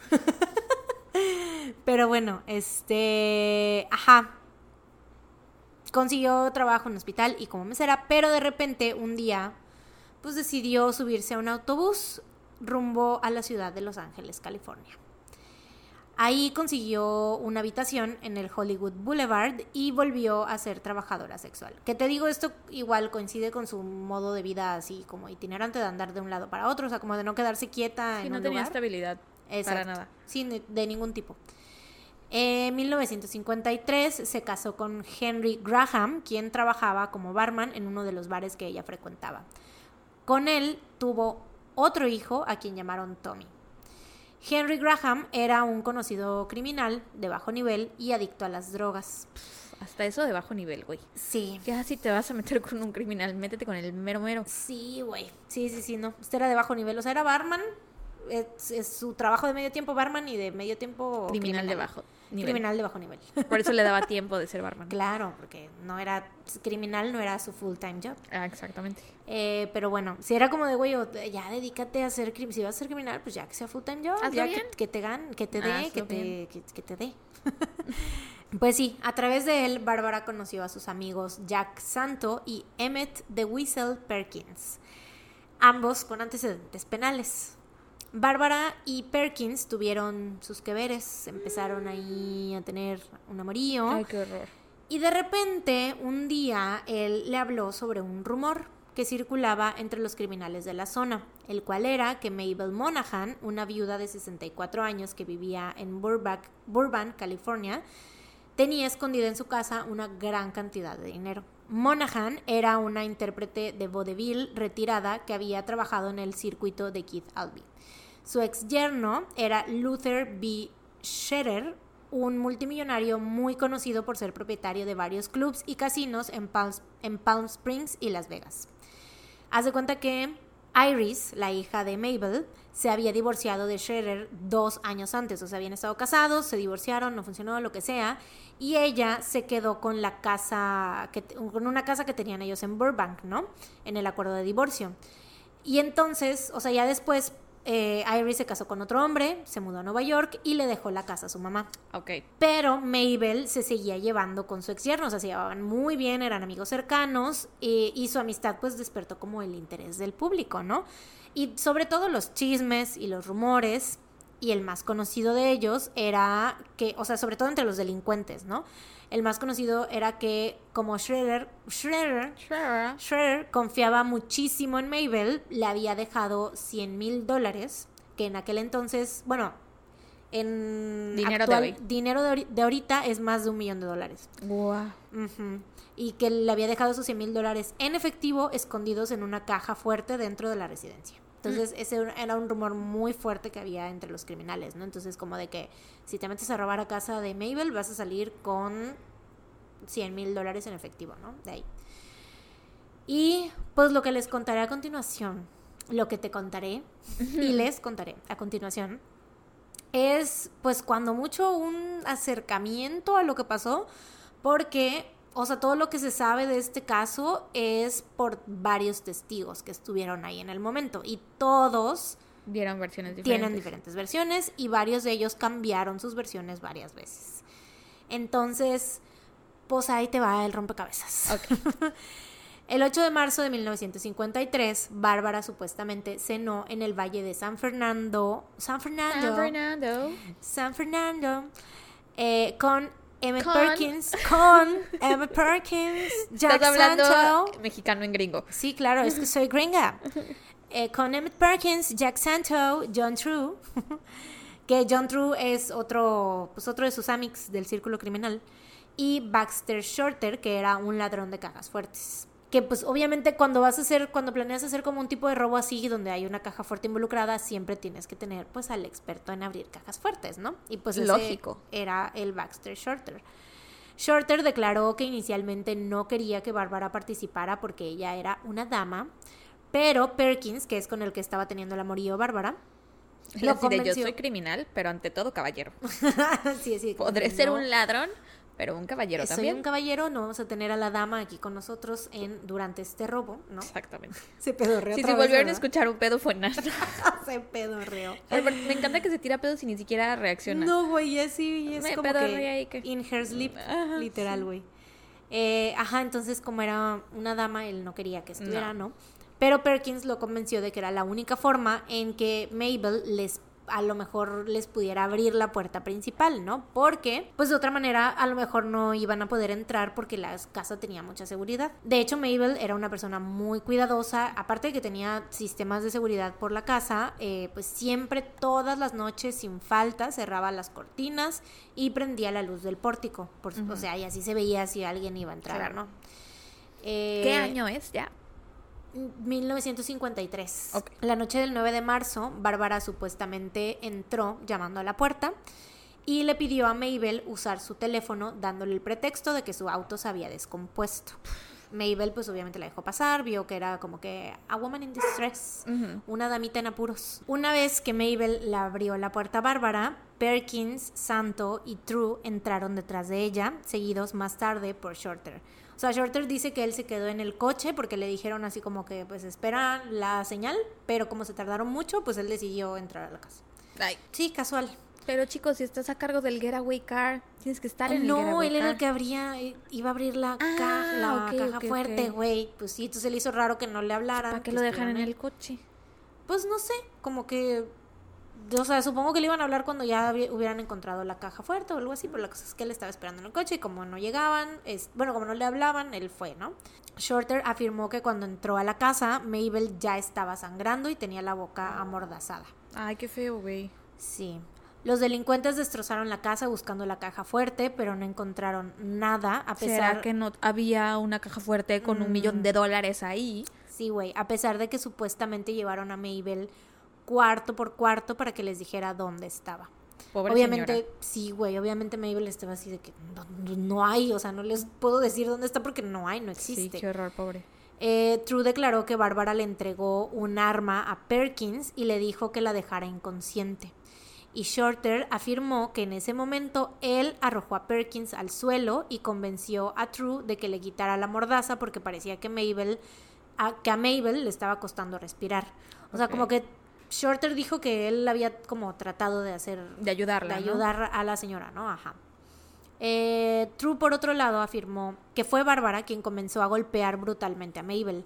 Según Shorter, una vez solo pidió ayuda desde un teléfono público, sin embargo, la dirección era incorrecta y tristemente Mabel no fue encontrada sino hasta dos días después del ataque, Ah. cuando su jardinero llegó a la casa. Y pues obviamente ya no había nada que hacer, o sea, Mabel ya estaba muerta. Cabe recalcar que el intento de robo fue obviamente inútil para ellos porque pues ni siquiera se llevaron cosas de la casa, güey. O sea, no se llevaron nada así. Y de hecho, o sea, por pendejos, porque habían joyas, güey. O sea, la señora te- sí tenía joyas, o sea, no tenía el millón de dólares ahí, o sea, 150, los ciento... Cien ¿Cuánto mil era? dólares. ¿100 mil? Ajá, no tenía los 100 mil, pero eh, tenía muchos objetos de valor, como unos 15 mil dólares en total del valor de las joyas y los bolsos, porque tenía, eh, la hija había dejado ahí varias de sus pertenencias y tenía muchos bolsos de diseñador y cosas así. Equivalía a 15 mil dólares, te digo, y que eso en la actualidad son unos 150 mil dólares más o menos. Entonces, pues era una buena lana, güey, Claro. la neta. O sea, ponerse con las manos vacías, entre comillas, dices tú, pero Pero pues como iban buscando la caja fuerte. sí, literal. Y yo creo que también puede ser que su intención al entrar a la casa no era matar a la señora. No, claro. Que a lo mejor se le salió de las manos la situación. Claro. Tal vez por el pánico fue que ya ni siquiera consideraron llevarse otra cosa. Ah, Que no fuera lo que andaban buscando. Sí, yo creo que sí. Y justo, em, pues dicen que fue, o sea, se ve mucho ahí como la frustración del, como de que fueron y no tenían esta, esta, o sea, que no había esta caja fuerte, entonces es como de que se desquitaron con, Con, la señora. Sí. sí. Qué, qué Güey, poca pues madre. ella no fue la que les dijo. Sí, güey, nadie, o sea, qué poca madre, güey. Qué horror. Y obviamente también porque, pues, les, ya les había visto las caras, ¿no? A todos, y es como de, pues, Pero güey, pues ya. es que hay que ser tarado, güey. Sí, son estúpidos, de veras, como para ir a entrar a robar una casa nada más por un rumor. Ajá. Qué pendejada, la neta. Sí, qué tontos. Pero bueno, eh, la policía estuvo un rato buscando a los responsables del crimen, pero fue Shorter quien terminó, pues, doblando las manitas por miedo Doblando a... las manitas. doblando las manitas por miedo a que los descubrieran porque en ese entonces la eh, ¿Pena de muerte? la pena o sea el castigo por asesinato era la pena de muerte sí o sí entonces él un día se comunicó con la policía y se ofreció como voluntario para presentar pruebas y les dio detalles del asesinato y del intento de robo. Y yo por esto creo que la neta la versión de Shorter es la más acercada a, A lo la que realmente realidad. pasó. Sí, claro. Pero, o sea, porque- ¿a él no le ofrecieron un trato por dar su verdad? Mm, pues sí, o sea, iba a tener inmunidad, obviamente, ¿no? Pero, Pues entonces, quién sabe, porque pero igual no, y pudo o sea, él inventarse. fue, él fue voluntariamente a dar, o sea, a dar la información. O sea, él cuando llegó ahí no sabía que le iban a dar, no sabía si le iban a decir, oye, vas a estar inmune o no sé qué. O sea, él más bien fue por miedo a que él, se fueran a dar cuenta de que, que él había estado ahí y él le daba miedo de que pues lo fueran a pues a Que se enterara la policía por otros medios. Sí, sí, sí, y Él que, dijo, que "Mejor les más que nada yo". que le fueron a dar la pena de muerte a él cuando pues él pues no había estado activo en el homicidio, ¿no? O sea, yo creo que eso, yo la verdad es que le creo más, o sea, como que su versión para mí es la que más debe ser la acercada a la realidad, pero pues Porque quién ante sabe. todo era un Y caballero. también sobre todo porque algo que te voy a decir ahorita, güey. Su declaración, o sea, él da su declaración, la declaración se filtra y Shorter es se- secuestrado y asesinado por Perkins y Santo poco después de su confesión. Mm, Entonces, bueno, o sea, per- Perkins y Santo allegedly, pero pues o sea, es obvio, ¿no? Que es como de... es obvio. O sea, es que eso dice, esas dicen las fuentes, pues. Eso dicen mis fuentes, pero yo siento, o sea, es que no les consta, ¿no? Obviamente no es como que haya una evidencia real de que sí lo mataron ellos, pero, Pero pues se eso, cree que pues eso dicen las fuentes, dicen de ellos. ellos lo mataron, ¿no? Entonces, ajá. Y pues sí, o sea, eso es lo que te digo, confirma el hecho de que pues siento que ellos no estaban ahí como, o sea, como que él era, a él nada más lo habían contactado porque por lo de su habilidad para abrir las cajas fuertes, ¿no? Pero siento realmente que él pues no, no era como de esa, de esa gang, ¿no? Pero bueno, eh, al enterarse de la desaparición y probable muerte de Shorter, William Upshaw, un delincuente convicto, se ofreció como voluntario para testificar ante el gran jurado. Upshaw testificó que había estado en el auto con Barbara, Perkins, Santo, True y Shorter la noche anterior al asesinato, mientras el grupo vigilaba la casa de Monaghan, o sea de Mabel, y repasaba los planes de robo. Dijo que decidió no participar por temor a represalias por parte de Schroeder, el multimillonario, o sea, de que si le robaban, o sea, iba a investigar, iba a darse cuenta de que iban a ser ellos y los iba a matar, ¿no? Entonces él como que dijo, no, esto es como too much para mí, no, yo no me quiero meter con ese tipo de gente y me retiro, ¿no? Pero pues sí, dio su testimonio, los policías contactaron a John True, o sea, por eso ya llegaron a esa, porque pues ya se había muerto el, el, Shorter. el Shorter, entonces pues es como de ya no tenían cómo avanzar, ¿no? Con ese testimonio. Entonces, pues sí, contactan a John True y le ofrecen inmunidad. O sea, aquí sí fue diferente. O sea, no fue que John True fuera con la policía, sino que los policías contactaron directamente a John True y le ofrecen inmunidad a cambio de que testificara en contra de los demás. Y fue así como dio la versión, donde dijo cosas como lo que te comentaba de que eh, este, Bárbara había sido quien había golpeado a Mabel y que, o sea, como de que todos menos él, ¿no? O sea, como que todos le habían golpeado y sobre todo eso de que Bárbara eh, se había puesto muy bélica con, con Mabel y esto Shorter jamás lo dijo, o sea, Shorter fue como de que... Pues porque él no se, se, se supone que no estaba. Se Ah, supone bueno, que cuando él sí. entró, Mabel ya estaba sangrando. Sí, ¿no? eso sí, eso sí, pero bueno. Eh, los bueno, pero o sea, él nunca testificó que Bárbara hubiera sido violenta o que hubiera estado así, no sé cómo. Mm. Pues no. Eh, pero bueno, los investigadores acusaron a Bárbara, Santo y Perkins de asesinato y en septiembre de 1953 fueron arrestados. La prensa apodó a Bárbara Bloody Babs y su historia se hizo bastante conocida porque pues despertó mucho el interés del público el hecho de que era una mujer joven y guapa. Obviamente más que los otros dos vatos porque who cares about them, güey, o sea, la verdad teniendo a Bloody Babs ahí, güey. ¿qué te importan los otros dos? Eh, incluso más adelante la revista American Weekly publicó un artículo sobre ella, ya que Bárbara le había contado su historia de vida al reportero Stuart Palmer y después de esto la opinión del público hacia ella pues empezó a cambiar, ¿no? Claro. Ya Pero le bueno. un poco más de simpatía, ¿no? Como, Sí. ay, pobrecita. Claro. Eh, y sobre todo porque, pues, o sea, ella era la única mujer de ahí y nunca había tenido historial violen- de violencia ni nada. Entonces, es como de cuesta mucho trabajo creer que ella, es, o sea, estuviera, o sea, tuviera una participación activa en el asesinato. o sea, que lo que el güey este haya dicho sea verdad. Eso es lo Ajá, que decir. justo, sí, sí, sí. Pero bueno, te decía que la arrestaron a ella, a Santo y a Perkins, ¿no? En este momento, Bárbara estaba desesperada porque ella decía que era inocente, o sea, nunca en su vida, como te digo, había sido violenta y pues que la acusaran de asesinato era algo pues demasiado, o sea, era algo como imposible para ella, ¿no? O sea, como yo jamás en la vida cometería un asesinato, ¿no? Sin embargo, cuando su abogado le preguntaba dónde había estado la noche del 9 de marzo, Bárbara le decía que no se acordaba. Y el abogado le insistía en que tenía que presentar una coartada, pero a la de ya, porque pues, como te digo, el castigo por asesinato era la pena de muerte, ¿no? Entonces, te- o sea, sí o sí tenía que tener una coartada, si no, no iba a poder evitarla, ¿no? O sea, pero querían decir que ella no había ido al robo. Pues el abogado eso era lo que le estaba diciendo, como, o sea, es que ella le estaba insistiendo en que ella no había matado a la señora. Entonces el abogado le decía, bueno, ajá, entonces dame una coartada porque de otra manera, o sea, las cosas pintan muy mal para ti, ¿no? O sea, dame algo para poder con lo que pueda yo trabajar, ¿no? Eh, semanas antes de su juicio, Bárbara comenzó a entrar en pánico y le platicó su situación a sus compañeras de celda y a otras reclusas, hasta que una de ellas le dijo, oye, yo conozco a un tipo que te puede ayudar y te puede, o sea, como ayudar a darte una coartada, ¿no? Su nombre era Sam y lo único que pedía a cambio eran 5 mil dólares. Durante el siguiente mes, Bárbara se reunió con Sam varias veces para ponerse de acuerdo y pues como que fabricar la coartada perfecta, la cual terminó siendo que ambos habían estado juntos en la habitación de un hotel teniendo pues relaciones sexuachis, ¿no? Y que por eso no lo había querido decir y así. Porque Entonces, ella es una dama. Sí, claro, es una damita. Entonces, eso fue lo que le dijo ella a su abogado y así, entonces ya pues como que las cosas empezaban a ver mejor para ella, ¿no? Durante estas reuniones, Sam, pues nada pendejo, buscaba cierta seguridad con Bárbara, porque pues la neta, se estaba arriesgando el pellejo por ella, güey. O sea, como dijimos, eso del perjurio, pues era un crimen muy grave. Entonces, pues le preguntó si había tenido algo que ver con la muerte de Mabel, ¿no? Eh, como cuando los abogados le preguntan a los clientes así de, oye, pero sí lo hiciste Dime o no, la verdad, nada más para saber, ¿no? O sea, y pa- como para saber cómo defenderte y así, ¿no? Entonces Mabel, digo, eh, Bárbara, perdón, le asegura que no, que ella no había matado a Mabel, pero sí admite que había estado presente en el momento del asesinato. Pues es que sí.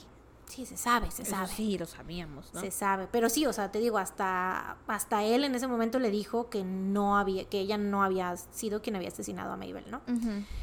El 25 de agosto empezó el juicio en contra de Bárbara y John True testificó que Bárbara había participado activamente en el asesinato de Mabel y no solo eso, sino que había sido la más violenta de todos. Días después, Sam fue llevado a testificar y te vas a ir para atrás, güey. Te vas a ir para atrás. ¿Tienes? Sí, sí, tienes Estoy irte. recargada, no puedo ir para atrás. Muy bien, muy bien. Bueno, Me voy para adelante. te vas para adelante. te vas adelante porque resulta que Sam era un detective encubierto. La reclusa que le había hablado de él a Bárbara había hecho un trato para engañar a Bárbara y a cambio la dejarían salir antes. Sam testificó que Bárbara le confesó que había tenido parte en el asesinato de Mabel. Pero e ella no dijo incluso- eso. Pues, ella dijo que había estado es ahí, que pero había que no lo estado había ahí matado. Es haber tenido, o sea, es que son palabras, güey, de juicio, ya sabes. O sea, porque ellos estaban buscando cómo agarrarla para, o sea, como ponerle el clavo en el ataúd, ¿sabes? Entonces, eh, e incluso les dice que había grabado las conversaciones, güey. O sea, Mm, qué poca madre, güey, la Bárbara que confió. Pero bueno, pues en una de ellas se le escucha decir, yo estaba con ellos. Que, again, o sea, es lo mismo, o sea, que yo siento, güey, también, yo la verdad sí le creo a ella porque, o sea, de que sí estuvo ahí, pero que no, no asesinó a la señora. Ajá. Porque ya en esa posición, con esa persona que ella confió para lo de la coartada y Sí, todo con otro esto, criminal le pudo haber dicho la Exacto, verdad, le pudo haber dicho, no, pues la neta sí. Pero hasta ese momento, hasta él le dijo que no. O sea, le dijo, sí, sí estuve ahí, pero yo no la maté, ¿no? Eh, después de esto, la defensa de Bárbara, pues obviamente se vino abajo. Incluso su abogado hizo algo que no cualquier abogado en su lugar hubiera hecho. Y fue que él mismo se echó la culpa, güey. O sea, no del asesinato, obviamente. ¿Saben qué él, yo? Yo la maté. Yo maté a la señora la pero maté, dejen, dejen ir ir, a mi cliente. No cualquiera. Eso enseñan en la escuela de no leyes. cualquiera En lo aquel hace. entonces los Antes abogados. que te arresten a ti, antes de que... Yo tomo la bala por ti. Sí, güey. Antes de que... Este, El meme este es del soldado con el niño dormido. Sí. Bárbara su apujado. Leo, haz lo tuyo. Los memes, por favor. Pero pues sí, este dice que, o sea, él dice que fue su culpa porque, es- o sea, por su insistencia de que consiguiera darle una una coartada. coartada, sí. Eh, y que pues por eso Bárbara se había paniqueado y por eso había recurrido a un testimonio falso, porque aparte del asesinato, güey, ya también le habían metido por ahí perjurio, güey, porque Sí. pues, pues sí. Que obviamente ya nada peor que la pena de muerte por el asesinato, ¿no? Pero pues ya... Hay- pero si ya la cachas en otra- una mentira, ya es como de, ¿cómo Sí, sé que no me estás obviamente, mintiendo? Su credibilidad se va a la mierda, güey. Y pues obvio ya no había nada que pudieran hacer. Ahora Bárbara también era acusada de perjurio y las grabaciones de sus conversaciones con el agente encubierto habían sido admitidas en la corte. Así que tanto ella como Santo y Perkins fueron condenados a muerte por el asesinato de Mabel Monaghan. Ay, chale. Sí. Bárbara apeló su sentencia mientras estaba en la institución de mujeres de California, pero sus apelaciones fracasaron y el 2 de junio de 1955 fue trasladada a la prisión estatal de San Quentin. Estaba previsto que fuera ejecutada el 3 de junio de 1955 a las 10 a.m., pero el gobernador de California, Goodwin J. Knight, pospuso su ejecución hasta las 10.45 am. A las 10.43, Knight suspendió la ejecución otra vez hasta las 11.30 am. Y a esto, Bárbara sí, obviamente protestó y dijo así como de... ¿por Sí, ¿a qué juegas, no? Sí, estaba como de, ¿por qué me están torturando? Yo estoy lista desde las 10 para irme ya a la chingada sí, sí. al- con Dios Padre, ¿no? bueno, quién sabe, depende, ¿no? Depende dónde le toque. Pero bueno, sí, estaba como de, Depende yo de desde si las dice la 10 verdad o no. ¿Eh? Depende de si decía la verdad. o no. Exactamente, por eso lo digo. Quién sabe si con Dios Padre o con Satín Satán, quién sabe. Pero bueno, este sí estaba como de ¿por qué me torturan? Desde las 10 me dijeron, no, o sea, qué pedo. Eh, a las 11.28 am la sacaron de su celda y la ataron a la cámara de gas. Chale. Bárbara pidió que le vendaran los ojos para no tener que mirar a los observadores, porque había gente ahí que estaba observando, ¿no? Sus últimas palabras fueron, la gente buena siempre está segura de que tiene la razón. Mm. Le dijeron que respirar profundamente después de que se arrojaran las bolitas de cianuro haría que su muerte fuera más fácil, a lo que ella respondió, ¿cómo diablos lo sabrías? True. ¿Lo has probado? Sí, ¿Le has de- preguntado a alguien? ¿Le has preguntado a alguien? ¿Mm? Es como de, ¿tú lo sabes? ¿Lo has probado? O sea. ¿cómo chingados sabrías? Barbara Graham fue enterrada en el cementerio Mount Olivet en San Rafael, California. Y para terminar, en 1958 se estrenó la película Quiero vivir o I Want to Live, la cual fue inspirada en la historia de Bárbara. Fue protagonizada por Susan Hayward en el papel de Bárbara, quien ganó el Oscar a Mejor Actriz por su interpretación. Órale. Sí, la película es totalmente desde el punto de vista de Bárbara e incluye detalles que no sucedieron en la vida real, o sea, que están como dramatizados. Por ejemplo, el, como el arresto, creo que con esa escena abre la película, que está súper teatral, así de que está toda la gente, todas las, este, Las las cámaras. cámaras y sale ella muy diva y así. Obviamente eso es ficción, o sea, no fue así el arresto, ¿no? Eh, pero bueno, el periodista Jean Blake, que cubrió el juicio de Bárbara para el Los Angeles Daily Mirror, dijo que esta película era una pieza dramática propaganda para la abolición de la pena de muerte. En 1983 se hizo un reboot de esta misma película, pero esta solo fue para televisión y el papel de Bárbara fue interpretado por la actriz Lindsay Warner. Y eso es todo por este caso. Pues muy interesante. Muy interesante la vida de la Bárbara, ¿eh? Sí, la neta sí. Y siento que, o sea, está un poco frustrante la neta porque sí te quedas así como de chale. O sea, sí, sí, sí tiene como un sabor de injusticia este caso, siento yo. Pues- Un- número uno, porque siento yo que si ella, en dado caso de que haya tenido que ver, o sea, de que si haya dicho, por ejemplo, ay, sí, pégale o algo así, o sea, siento que la pena de muerte era un castigo demasiado fuerte para un, o sea, para su participación, la que haya tenido en el asesinato, ¿sabes? Yo no sé. Yo siento que si ella dio una orden de, Mm. de pégale y ese golpe llevó a la muerte de la señora, yo creo que a lo mejor sí tendrían ¿Pero que crees haberla. que era para pena de muerte para la cámara de gas? Yo creo que era para vida en prisión. Pues es que depende de si consideras que la pena de muerte está bien o mal, ¿no? O sea, yo pienso que si ella participó en el sentido de dio la orden y los otros la ejecutaron, pienso que una condena pareja para los tres era lo justo. A eso es a lo que voy. Mm. Si a los otros dos les dieron pena de muerte, yo creo que entonces lo justo es que ya le dieran pena de muerte. Ajá, ya. A eso es a lo que me refiero. Pero al mismo tiempo me quedo con el sentimiento de incertidumbre. De que pues no, no estoy segura de que ella Yo la verdad haya no- tenido algo que ver. O sea, a lo mejor no solo fue a robar y ya. Y fueron los otros dos salvajes Sí. que eh, arremetieron contra la señora. Sí, güey, yo creo que fueron los otros dos porque en primera tienes a tres personas ahí, dos hombres y una mujer. Bárbara nunca había tenido, eh, o sea, no tenía historial de violencia, de ser una persona violenta, a pesar de su comportamiento y de todo lo demás, o sea, no... Sí, lo único que tenía de historia del criminal era la- el prejurio. Ajá, sí. Y el, o sea, en, en aquel entonces lo de la vagancia y eso, ¿no? O sea, que no era nada, o sea, no era nada violento, ¿no? O sea, ni siquiera robo tenía. Ajá. Entonces, sí, o sea, como que la única vez que ella había sido condenada por algo había sido cuando le había hecho el paro a un a otro criminal.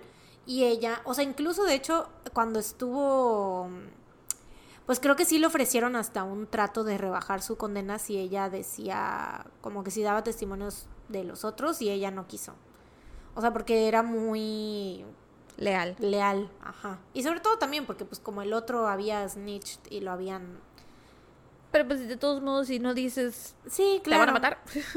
Claro. o sea, hiciera claro. lo que hiciera, la iban a matar. Claro, pues sí. O los malos o la policía. Sí. O los otros malos. Pero sí, justo. Este, sí, yo la verdad no creo. O sea, yo creo que su papel ahí era lo de llamar a la puerta y que para que la señora abriera. Sobre todo porque el güey, el testimonio del John True, que es el que dice que Bárbara fue violenta es como súper, o sea, cero creíble, yo siento. O sea, eso, que también eso era como funcionaban antes las cosas en aquel entonces, porque el John Trucy estuvo, o sea, él está admitiendo que estuvo ahí al dar ese testimonio. Entonces yo creo que él hubiera merecido también mínimo, no sé, unos No, pero pues si le ofrecieron el trato de inmunidad. Es que te digo, es como funcionaban las cosas en aquel entonces, de que de plano le dieron inmunidad, ¿no? O sea, y yo creo que ahorita ya no funcionaría así, ahorita sería como de que si nos dices pues nos vamos un poco más easy on you, pero de todos modos ya estás adentro, chavo, ¿no? Pues yo creo que eso no lo sabemos, porque no conocemos tan a fondo el sistema legal.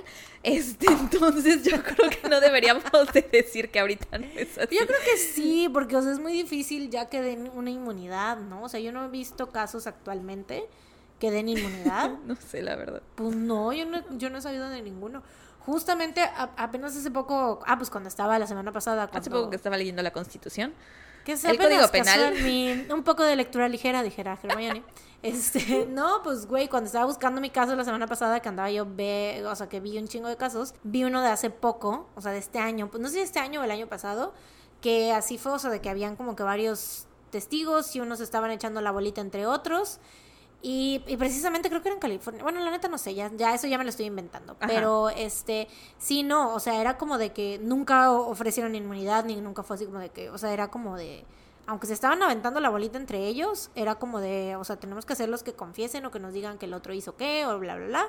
Eh, pero pues no, o sea, sí van a tener que, o sea, es de que cumplir tiempo las dos personas y ya, pues nada más como que obtener la confesión, pero, pero pues nunca ofrecer inmunidad, güey. Y según yo, pues ahorita ya así es, ¿no? O sea, porque es como de, güey, ¿cómo crees que se va a salvar esa persona? Nada más por decir, ay, sí fueron los otros. Nada más por ser el primero en decir. por tirar la bola, ¿no? Eh, sí, como decir, sí, yo estuve ahí y yo vi cómo fulanito de tal le pegó a fulanito de tal. Y así. Yo no fui. Fueron ellos. ¿Y tú cómo sabes, güey? No, o sea, no hay manera de comprobar. Pero pues bueno. Pues quiénes. Conclusión, pues quiénes. Pues quiénes. Ay, mis fuentes. Sí, yo esperando que Mis fuentes fueron el episodio. Y tú peinándote. Y yo ya. Pues quiénes. Y lo repites. Ya, Pues quiénes. Y pues quiénes.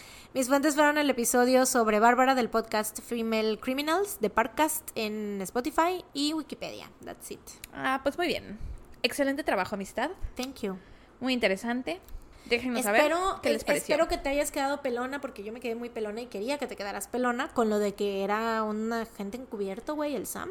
Sí, o sea, sí me voló los sesos cuando me dijiste quién era Sam. O sea, porque me diste el nombre y yo así, pero como quién es Sam. O sea, Sam era un agente encubierto, pero Sam era el uno de los ladrones.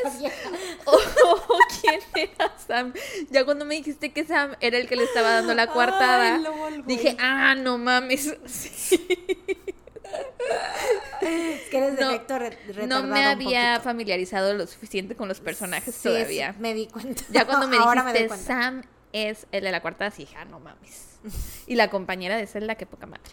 Sí, va. Alta traición, pero pues, ¿qué se puede esperar estando en la cárcel? Sí, y she did, uh, o sea, sí le dieron lo que le prometieron, sí salió antes. Sí. Entonces. Trust no bitch, como dirían en Orange is the New Black. Se lo tatuó la Piper, ¿no? Trust no one. Se lo tatuó la Mariana también. Sí, pero ella está en prisión. Y yo, yo también estuve en prisión. ¿No es cierto? Lo sé por tus tatuajes. yo no me acordaba eso del, del Trust No Bitch. No me acordaba. Sí, bueno, según yo sí es Trust No Bitch. O es Trust No One, quién sabe. Pero es pues cuando la Ruby Rose la traiciona. Trust No Bitch, indeed. Ah, pues buen trabajo. Thank you. Muy bien. No basta, basta. De las veces que deseo tener un control de clic, esta es una de esas. De mute. Sí. Y yo, Sí, hoy lo he deseado un par de veces. Se la ha pasado cantando eso. Se me va a pegar a mí también. No sé por qué traigo esa puta rola pegada, güey. No sé, güey, el espíritu de María José te poseyó. Bueno, ya. Pero bueno, oigan, llegamos a la segunda parte de este bonito episodio. Este, ahora va mi turno. Les voy a contar yo mi caso. Y eh, esperemos que... Échamelo. tengamos menos interrupciones ahora porque eh, ya le di un juguete a los perros. Entonces, pues sí, no, no, no deberán interrumpirnos tantas veces. LOL, no puedes.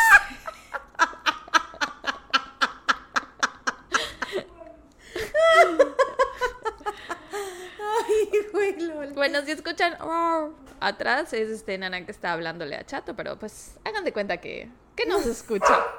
¡Ta madre! No, no pueden, no se puede. Oigan, les di el juguete para que se entretengan, no para que estén ladrando. Hijos, am I right? bueno, este, ya no voy a tentar más al diablo, así que vamos a empezar con el caso. Sí. Yo hoy les voy a hablar del asesinato de la familia Setagaya, que es un caso ocurrido en Japón en la noche del 30 al 31 de diciembre del 2000, o sea, en la víspera de Año Nuevo. Año nuevo. Y como dije al principio, este caso me lo recomendó Gigi. Mm. Me mandó un reel o un TikTok, me dijo, ay, mira esto, está muy interesante. Y le dije, ay, a ver, y lo googleé. Y dije, ah, no, pues sí. Le dije, lo voy a contar la próxima semana. En Japón, el día de la víspera de Año Nuevo es conocido como Omisoka. Y es considerado como la segunda festividad más importante en el calendario japonés debido a las costumbres y tradiciones involucradas que la mayoría de la gente sigue. Por ejemplo, ese día practican el osoji. O sea, obviamente, seguramente estoy pronunciando muy mal todas estas palabras. Entonces, una disculpa. Déjale hablo. a mi- Alexa. Alexa. ¿Cómo se dice No, osoji? a mi amigo japonés, güey. Ah, claro. Claro. ¿lo está diciendo bien o no? Pregúntale. La policía japonesa. Pregúntale si estoy diciendo bien la palabra osoji yomisoka.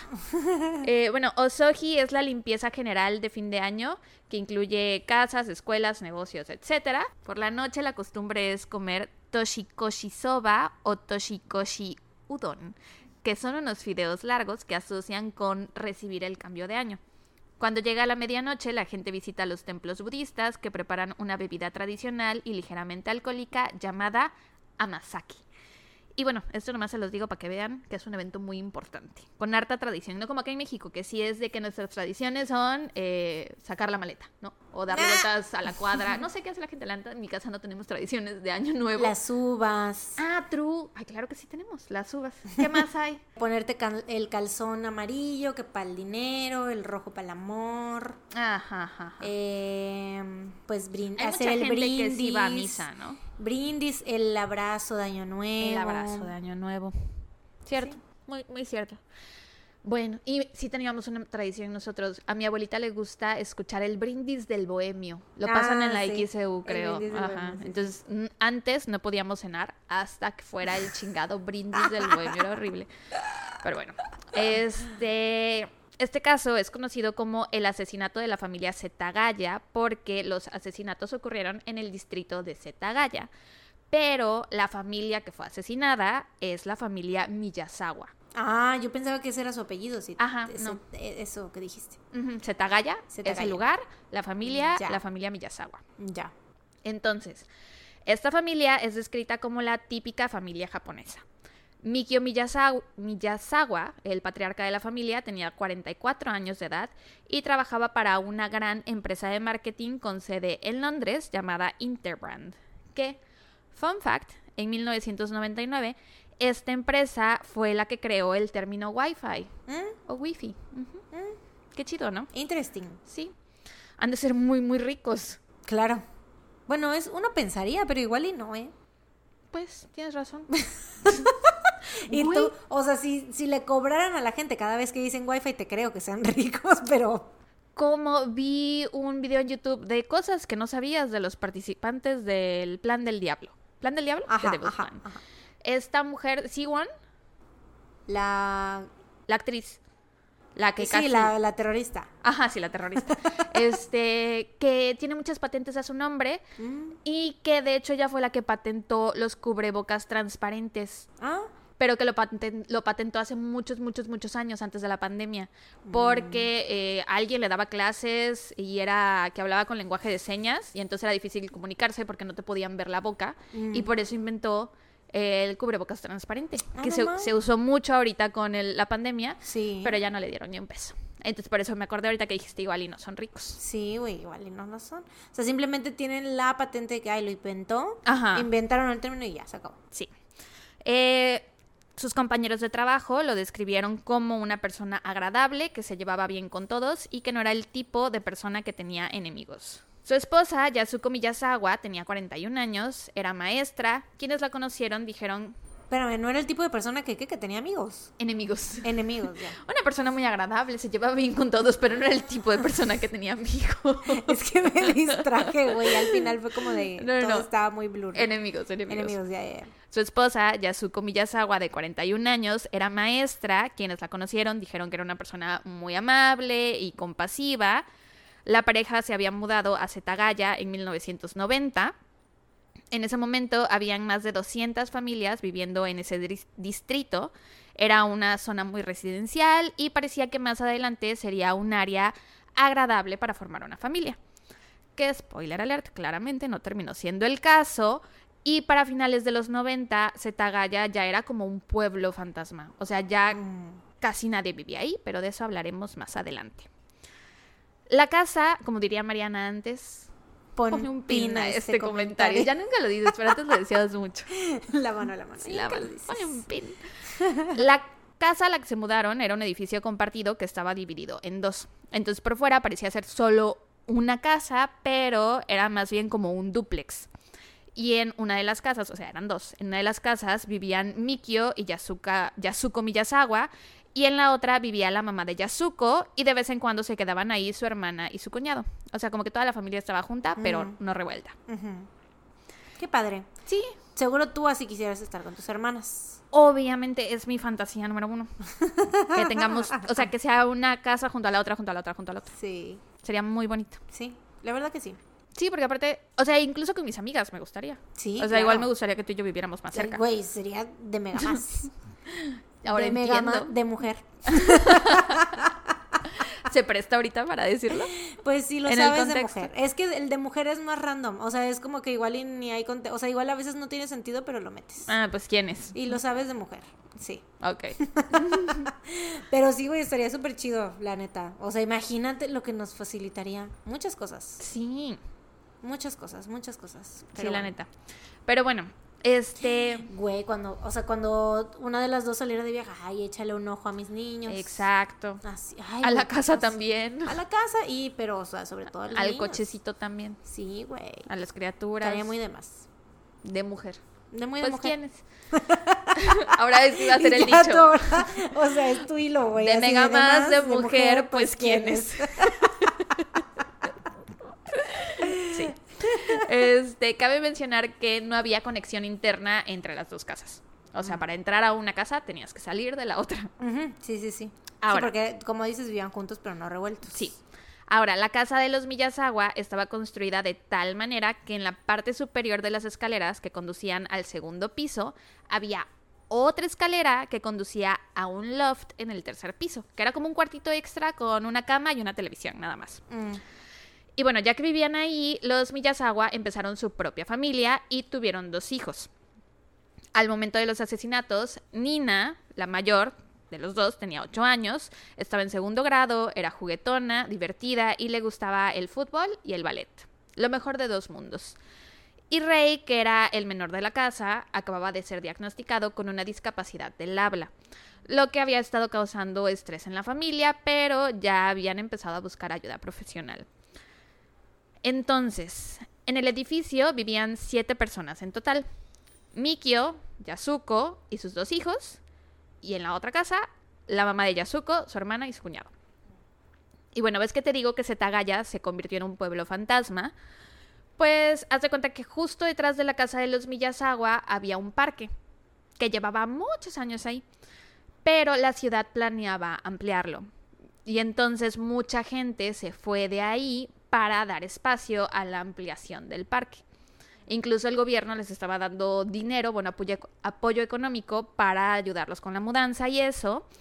Y fue así que esta comunidad, que en algún momento fue de 200 familias, se redujo a solo cuatro familias. ¡Hala! O sea, era un pueblo fantasma, literal. Sí. Solo quedaban los Miyazawa, la familia de Yasuko y otras dos familias más, y nada más. Ujú. Y el área más concurrida de la zona era el parque, porque tenía una pista de patinaje y pues... Bueno, pero en el complejo donde ellos vivían, ¿no? Obviamente sí había más familias alrededor, ¿o no? Pues por lo que yo investigué, no. Ujú. O sea, solo cuatro familias literal en ese Ajá, lugar. era un parque muy grande y cuatro casitas. No manches. Pero te digo, Yo pensé que solo en esa área. no, era una zona muy concurrida por el parque. Pero pues de noche, cuando ya no había gente en el parque, vacío, solo las familias. El parque tenía una pista de patinaje, mucha gente iba a patinar ahí y esto generó problemas para los Miyazawa porque es el parque quedaba justo atrás de su casa. Entonces, solo había una cerca que lo separara Mm. y si había gente ruidosa en el parque, pues ellos lo escuchaban todo, ¿no? Y en la semana previa a la víspera de Año Nuevo, un grupo de adolescentes estaba patinando y gritando, haciendo mucho ruido, y Mikio fue a decirles así de, oigan, ya cállense. Y como que hubo un enfrentamiento entre ellos y se medio pelearon y dimes y diretes, y según dicen, por esas mismas fechas, alguien vio a Mikio enfrentarse a un grupo de jóvenes rebeldes que pertenecían a los Bososoku, que es una banda de motociclistas japoneses. Mm. Entonces como que se peleó también con ellos. Ya. Y bueno, el 30 de diciembre, la familia Miyazawa estaba preparándose para recibir el año nuevo. Como a eso de las 6 de la tarde, fueron de compras todos juntos y algunos testigos dijeron haberlos visto en un centro comercial más o menos a esa hora. No, pero entonces sí había gente. Por- O sea, eh, lo que yo te decía es que en el área donde ellos vivían era donde solo estaban las cuatro familias. Ajá. O sea, en el área, ya de ahí, o sea, en la ciudad sí había gente. Entonces, Sí, sí, sí. Esta zona, Setagaya, es la que no tenía gente. Ajá, la zona. Setagaya a eso estaba- me refería yo con, con hace rato del, del área, o sea, la zona, pues. Ah, ok, ok. Sí, tú así de, no, no hay nadie. Y yo, pero ¿cómo, y cómo vivían esas cuatro familias entonces? No, según yo, Setagaya Ay, mira. es como un pueblo, un barrio, perdón, en Tokio. Barrio, barrio. Ajá. Ya, Pero ya. es como si fuera, pon tú, Sí, sí, sí, ya, ya, todo ya. Costa de Oro. Sí, sí, y sí. solo hay cuatro casas. Sí, sí, sí, sí, sí. Pero, o sea, la gente, esas cuatro familias de Costa de Oro, pues van a Plaza América. Ándale, sí, sí, sí. Las referencias más jarochas de la vida. Este, ajá, o sea, eso, eso era lo que yo me estaba imaginando, pero luego me dices, es que no hay nadie, no había nadie. No. Pues es que imagínate cuando duer cuando ya te vas No, a dormir. Sí, sí, sí, entiendo. sí, sí, sí, entiendo. sí. Entiendo. Nos o lo sea, es que- pasamos diciendo sí, sí, sí. Sí, sí, sí, pero sí, es sí, pero sí, es sí. que y pero sí, sí, sí. Es que es nuestro, Sí, sí, es sí, nuestro idioma. Sí, sí, sí, sí. sí. Sí, sí, sí. y demás y de mujer y pues quién es. Sí, sí, sí, sí. Entonces, ajá, alrededor de las 7 pm, Yasuko llamó por teléfono a su mamá, que aunque eran vecinas, pues se hablaban mucho por teléfono, ¿no? Y después de eso, Nina fue a casa de la abuela a ver un programa de televisión y se quedó ahí como hasta las 9 y media pm y después se regresó a su casa con sus papás. Y hasta ese momento todo iba muy normal en casa de la familia Miyazawa. Como a eso de las 10 pm, un testigo que caminaba por el sendero del parque, detrás de la casa, escuchó lo que parecía ser una discusión proveniente de la casa. No escuchó ningún ruido fuerte, ni gritos, ni nada por el estilo, pero escuchó algo que sonaba como si una pareja estuviera discutiendo. La última actividad registrada que se tiene de ellos fue a las 10.38 pm cuando Mikio accedió a un correo electrónico del trabajo que estaba protegido con contraseña. Entonces por eso se sabe que Que fue, fue él. ella, claro. Él, él. Mikio es el Ah, papá. digo él, perdón. perdón. Yasuko es la mamá. Y bueno, a la mañana siguiente, en la víspera de Año Nuevo, la madre de Yasuko intentó llamarle a su hija para hacer planes para esa tarde, pero la llamada no entraba porque alguien había cortado el teléfono, solo que la señora no sabía. Y entonces dijo, bueno, pues voy a ir a, vivo aquí bien cerca, voy a ver qué pasa con el teléfono.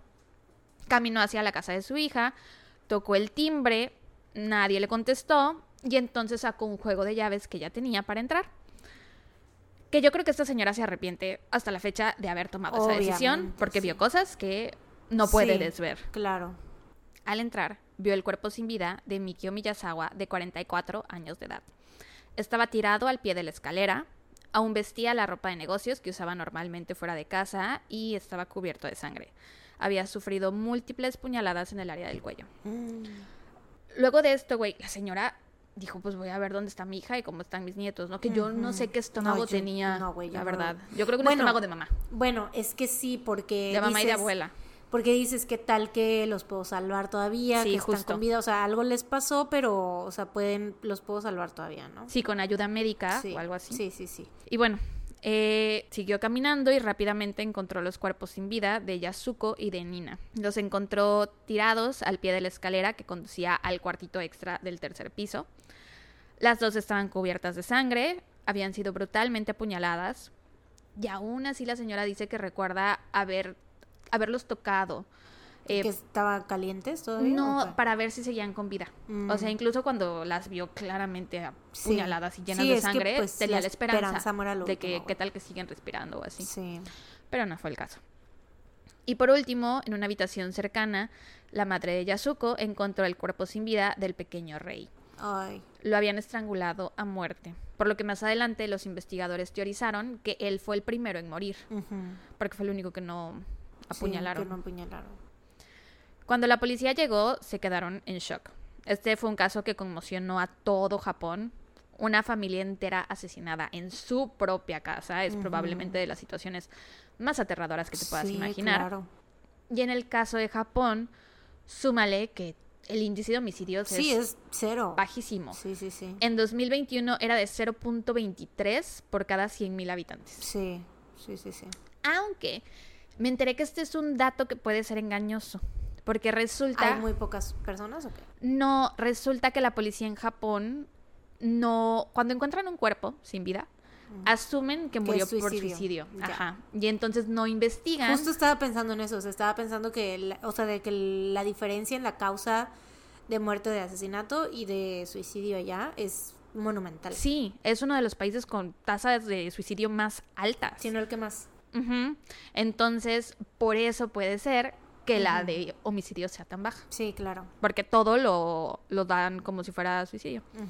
Pero bueno, en este caso, por cómo encontraron los cuerpos y por cómo estaba la escena Sí, del crimen, no podía haber no sido. podían decir que había sido un suicidio. Empezaron a investigar y rápidamente los investigadores se dieron cuenta de que las puñaladas en el cuerpo de Mikio habían sido hechas con un cuchillo de sashimi, que se había roto de alguna manera en el proceso del ataque. Y de hecho, este cuchillo fue encontrado en la cocina de la casa y se sabe que ese lo trajo el atacante desde afuera. Mm. Esta fue una de las dos armas homicidas que el atacante usó esa noche. La otra fue un cuchillo que encontró dentro de la casa. Y ese fue el que usó para matar a Yasuko y Nina. Que por cierto, ellas recibieron muchas más puñaladas que Mikio. De hecho, después de que ya estaban muertas, el asesino las siguió apuñalando. Con esta información, la policía se empezó a hacer teorías de que el asesino odiaba a las mujeres o que tenía, pues, por lo menos una vendetta contra las niñas y mujeres. Y Rey, el más pequeño de la familia, fue el único que no recibió ni una sola puñalada. Eh, entonces empezaron a investigar y descubrieron que en la casa hacían falta 150 mil yenes, que son como Mm. mil dólares hoy en día. Sí. Pero saben que esto no se trató de un simple robo Sí, no. porque, una, no matas a la gente, ¿no? Procuras entrar cuando... Pero sobre todo por la manera en la que murieron. O Sí. sea, Y también porque había dinero tirado por la casa. Bueno, no tirado, pero en el cajón del escritorio o en lugares muy accesibles que si la policía los encontró, Sí. el asesino los pudo haber encontrado también, ¿no? con tiempo, ¿no? Ajá. Y también porque generalmente cuando son invasiones a casas por robo, procuran entrar cuando Sí. la gente no está. Sí, se llevan todo lo que se pueden llevar. Y en Sí, este sea, caso la familia había salido en la tarde, o sea, todo un buen rato, entonces esa era la oportunidad perfecta para entrarles a robar, ¿no? Claro. Hablaron con familiares y vecinos y se enteraron que aproximadamente como a las once y media de la noche anterior, un miembro de la familia de Yasuko, no sé si la hermana o el cuñado, uno de los dos, escuchó un fuerte golpe proveniente de la casa de los Miyazawa. Y un testigo ocular dijo que como a esa hora más o menos, vio a un hombre corriendo por el sendero que pasaba junto a la casa de la familia. Mm. La policía inmediatamente sospechó que el golpe que los vecinos habían escuchado podría haber sido eh, porque Mikio se había enfrentado al Ajá. asesino, ¿no? Y luego había Sí, caído estaba por en las las escaleras. sí. Y las heridas que tenía aparte él en su cuerpo eran como de defensa. Defensa, sí. sí. Y aparte el cuchillo de sashimi sí se rompió, que fue con el que lo atacaron a él, entonces puede ser que lo haya roto él al forcejear con el atacante. Luego el suegro de Yasuko salió a decir que el 25 de diciembre su nuero, no, su nuera, perdón, su nuero, no se dice nuero, es yerno. No, es yerno. Su nuera le había mencionado que un auto extraño había estado estacionado frente a su casa y que esto había pasado en más de una ocasión. Y era raro porque el parque, si alguien iba a la zona, era para ir al parque. Y el parque tenía su propio estacionamiento. De lo- y esto atrás, ¿no? Del otro Ajá, lado. para llegar de donde el coche se estacionó al parque tenían que saltar la barda. Entonces era cero práctico, era muy raro que un coche desconocido se estacionara ahí. Y lo vio varias veces, pero como que no le prestó mucha atención. O sea, se le hizo raro, lo suficientemente raro como para comentárselo a alguien, Claro. pero no tan raro como para estar alerta, supongo. Sí, pues porque dices, hay, hay alguien... Qué coche tan raro. No, sí, o dices, hay alguien más que está ahí, a lo mejor el novio de alguna persona, o el novio o novia, o lo que sea, o familiar que está de visita, o qué sé yo. Sí, a lo mejor lo comentas más como chisme de que, ay, Ajá, como de que había ahí un coche ahí desde hace días, ¿no? sí, ¿Quién sabe quién es? Sí, quién sabe, y ya. pero no piensas lógicamente. que- Sí, obvio. Dos días después, el día 27, un testigo vio a un hombre de unos 40 años de edad caminando por la casa de, los, de la familia Miyazawa. Y el día 29, ese mismo hombre fue visto en la estación de... ay, no debería pronunciarlo. Seiyo Gakuen-mae, en esa estación, que está a solo unos kilómetros de donde vivía la familia. Y este hombre vestía un traje tipo de patinador. O sea, parecía que patinaba, ¿no? Ya. Y el testigo dijo que traía, la ropa que traía era rara de acuerdo al clima que tenían en ese momento. Eso mencionó. Mm, Fue ese día, el 29, cuando la policía cree que un hombre que coincidía con esta descripción compró un cuchillo para sashimi en esa misma zona comercial.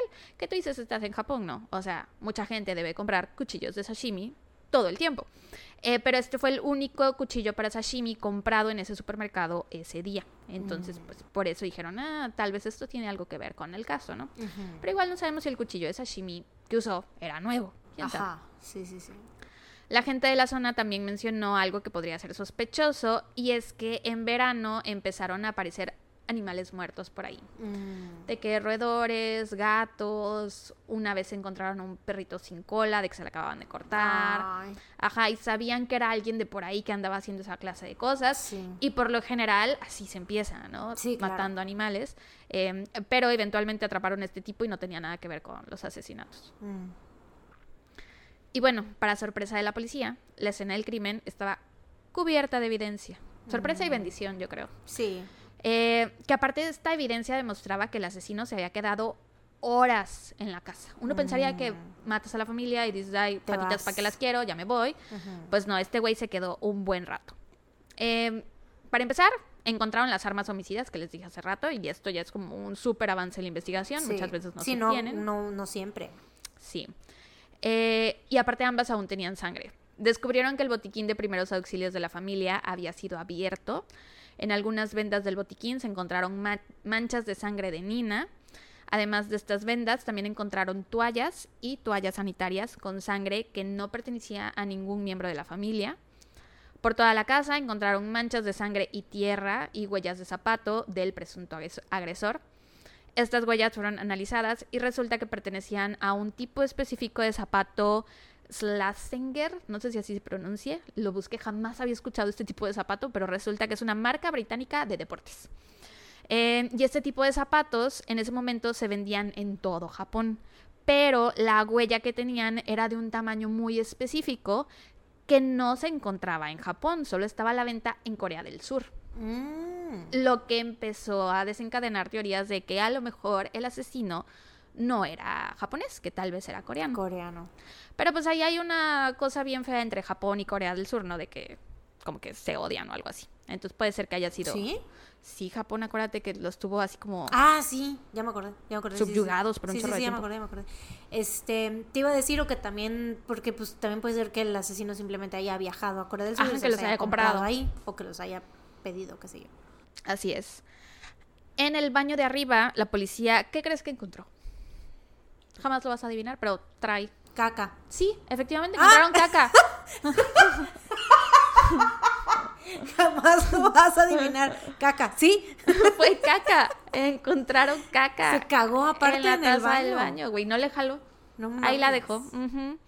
Eh, mandaron a analizar las heces. La caca. Y descubrieron que eh, el asesino comió un plato de espinacas y sésamo que contenía judías verdes. Güey, creo que esto, esto me suena que ya lo he escuchado antes. Es Ah. este dato en específico. De la suena. caca en la taza De del baño caca. mandada a analizar. Sí, me suena que ya lo he escuchado así de que el vato asesinó y todavía se cagó. Tomó la baño. molestia de cagarse en el No sé si haya Se tomó la sido- libertad más bien. Ajá, no sé si haya sido otro caso también que pasó lo mismo o si ya había yo escuchado este caso y solo recuerdo esa A parte. lo mejor ya lo habéis escuchado porque Es muy raro, ¿no? sí. Pero quién sabe, güey, pueden So haber far- más asesinos cagones. So far, en los casos que hemos cubierto, según yo, no nos ha tocado esto. Entonces puede ser que sí, ya lo hayas escuchado. Igual y viste el mismo reel, TikTok, Puede ser. que me mandaron. Bueno, este ajá, había comido un plato de espinacas y sésamo que contenía judías verdes que probablemente había comido en otro lugar, porque en la casa de los Millasawa no habían toppers o trastes que... Oye, aparte no le bajó. Qué grosero. ¿Qué pedo? ¿Qué, qué pedo? Y aparte, ¿Qué actitud es esa, güey? De vengo, mato a la familia, me cago en su baño y no le bajó. y aparte el pensar, o sea, yo no sé si la caca la puedan usar para evidencia, Claro. para algo, pero pues no me voy a arriesgar, Güey, güey. es que es como, dejas lo menos de evidencia posible. que O sea, es como de, güey, vas con guantes. vas Ajá. con- Ya una poniéndose en ese modo, ¿no? Sí, sí, sí. Obviamente. Obviamente no va a suceder, pero o sea, ya poniéndote dices, güey, o sea, es lo lógico tratar Jamás de tapar lo que hiciste, ¿no? cagarías ahí. De que, ay, lamiendo las paredes o qué sé yo, cagándote y dejando la y caca si ahí. cagas, le jalas a la cadena. Sí, güey. Exacto. O sea, si ya te andas cagando, porque sí puede pasar, güey, la neta. O sea, no te. No Las te ganas pasado- te agarran en momentos muy ¿No te ha pasado que estás en medio de un asesinato y puta, te agarran las ganas de cagar? ¿No te ha pasado? Pues, Todavía digo, hasta el yo- momento no. Yo creo que es, es común, ¿no? Porque en cualquier lado puede pasar, claro. El mejor laxante. Sí. Este, no, pero, o sea, sí, digo, te agarran las ganas, pero, güey, ¿le bajas? Sí. Pero esta persona no, no tenía modales, evidentemente. Oye, Pero bueno, ahorita sí le bajó, pero dejó embarrado, ¿no? No, Ah, porque dicen que eran Sí, sí, sí, la caca, caca, sí, sí. Sí, la caca caca. Sí, las bolas de caca. Sí.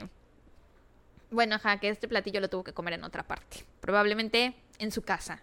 Y de hecho, porque comió esto, porque bueno, porque encontraron esto en las heces, la gente dice que el tipo seguramente vivía con su mamá todavía. ¡Ah! Y no sé cuál es la conexión ahí, o sea, no sé si me falta contexto cultural, de que a lo mejor ese es un platillo Que las mamás que preparan. solo preparan las mamás y que no lo puedes comer en otra parte si no te lo prepara tu mamá. O igual machismo, ¿no? De que igual y los hombres no son mucho de cocinar. Pero no lo puedes comer en un restaurante. Mm, sí, true. That's what I meant. True, true, true. Ajá. Mm. Toda esta evidencia llevó a la policía a creer que el asesino, en lugar de huir inmediatamente de la casa, se había quedado ahí un buen ratote, ¿no? Lo cual es muy raro. Pero este tipo, no sé, neta, no sé qué, qué tenía en la cabeza porque hasta durmió ahí. O sea, se durmió Ay, en el sofá de la sala. Güey, o sea, ya una... Un, un- Eso no es lo más absurdo. No, no te pasa que te dan unas ganas de cagar inmensas, güey, y luego te dan ganas de echarte un dodo, te duermes. Según yo, esto Güey, que te voy a decir es lo más A ver, what the fuck de todo. Se encontraron cuatro botes de helados vacíos. ¿cuatro qué? Botes de helado vacíos. Que se los comió estando ahí. No puedo con eso. Se comió cuatro botes de helado. No, puedo No con sé si esto. completos, no sé si solo los cuchareó todos, pero bueno, se comió cuatro botes de helado. Entonces, obviamente, tenían sus huellas dactilares, ¿no? Por toda la casa. Pero, Su ADN, güey, la cuchara, ahí, ¿no? pero Saliva. no sirvió de nada. ¿Qué? ¿Por qué? O sea, toda esta evidencia que te estoy dando no sirvió de nada. No mames, güey. Sí, había evidencia más sorprendente aún. Bueno, que a ellos se les hizo más sorprendente. Para mí lo más sorprendente es lo que ya te dije. La caca. Para ellos lo más sorprendente fue que encontraron un cambio de ropa que el asesino dejó en la casa. O sea, él llegó y se cambió. Eh, se puso ropa de Mikio para irse y dejó la ropa con la que él llegó. Con la que- O sea, la que estaba ensangrentada, de seguro. No, ¿no? ¿O estaba no? ensangrentada, fíjate. Ah. O bueno, por lo menos no dice que está ensangrentada. Probablemente sí lo está. Yo creo que sí, porque si es con la que mató a todos, pues sí le debió de haber caído algo de sangre. ¿no? Supongo que sí, nada más que no lo mencionan, pero puede ser por el... que es una traducción de la traducción de la traducción. Ah, sí, claro. Barrera lingüística probablemente. Bueno, la ropa que dejó se ha descrito como algo que usaría un patinador.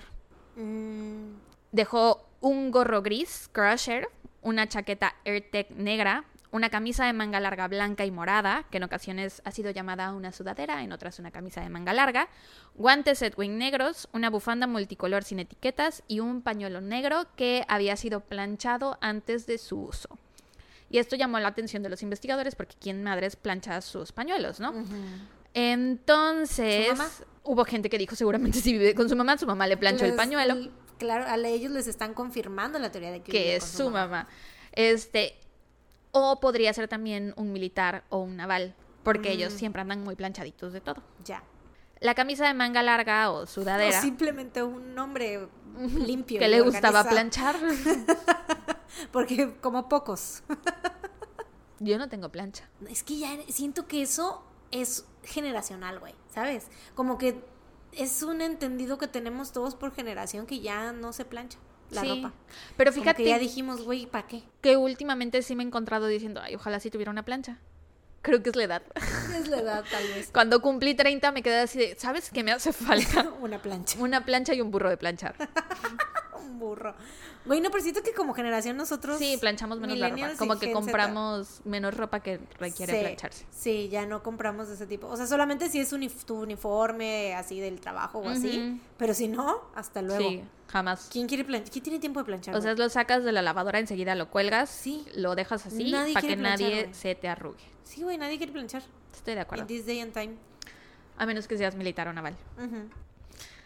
Eh, la camisa de manga larga, slash sudadera, fue la más llamativa de todas las prendas. Ah, mira, sí decía que tenía sangre. Aquí dice, debido a las manchas de sangre encontradas en... Todo hace dos minutos. Y yo así de, no, no recuerdo Es que, no dijera. decía, no, no decía. que Es tenía igual sangre. sí, probablemente sí, pero ¿sabes qué? No. Pero sí, ¿sabes qué?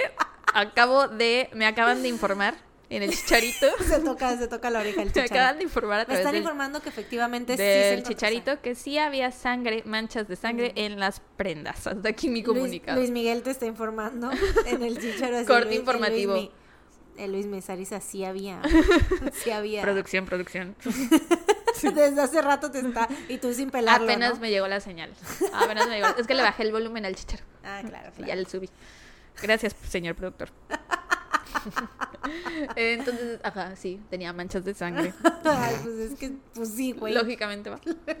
Y yo es que seguramente no. No. por el problema de la traducción.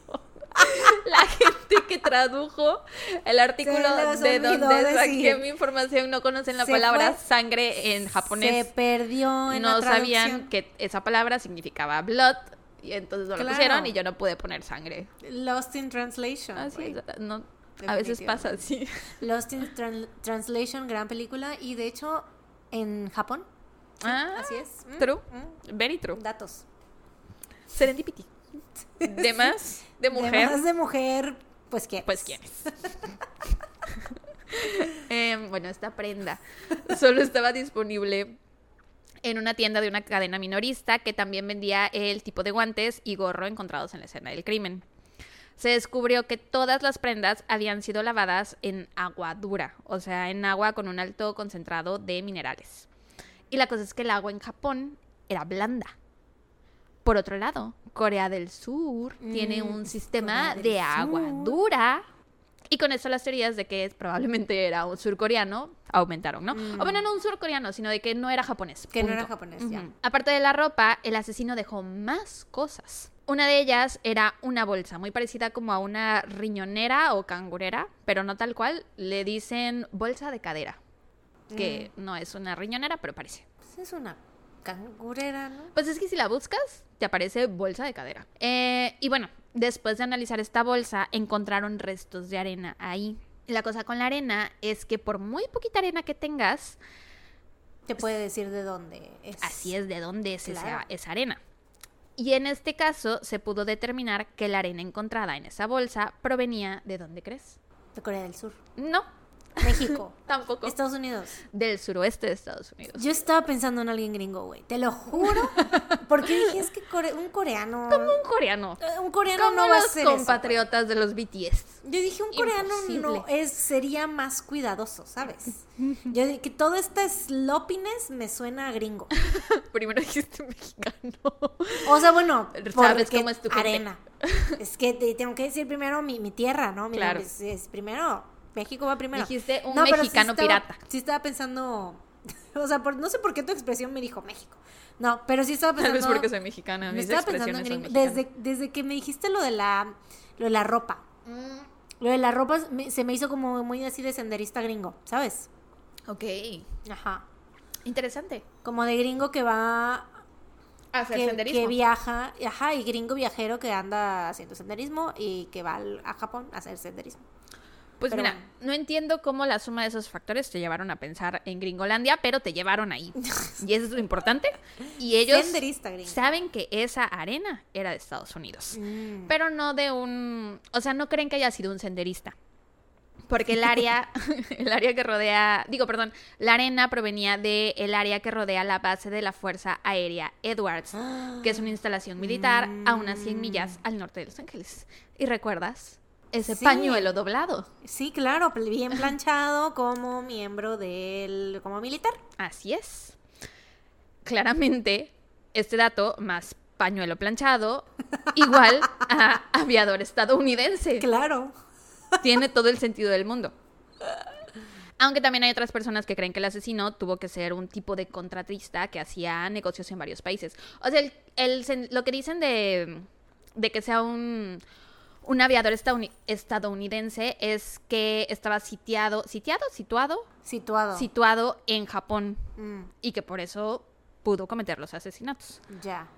El 31 de diciembre a la 1.18 am, el sospechoso usó la computadora familiar, que estaba ubicada en el estudio de la planta baja. Y bien random, güey. O sea, este- la verdad, este vato hizo cosas bien random. Visitó un sitio web que Mikio había marcado con anterioridad. O sea, le había puesto favorito, Ajá. bookmark. Y era un sitio para comprar boletos de teatro. Porque a Mikio le gustaba el teatro, era una de sus pasiones. Y entonces entró e intentó comprar boletos para uno de los shows. No mames, güey. Random, súper random. Pero, ¿y cómo que intentó? ¿No puso ahí sus datos? No. La madre. Ah, bueno, no sé, no estaba en investigación. Al rato te digo.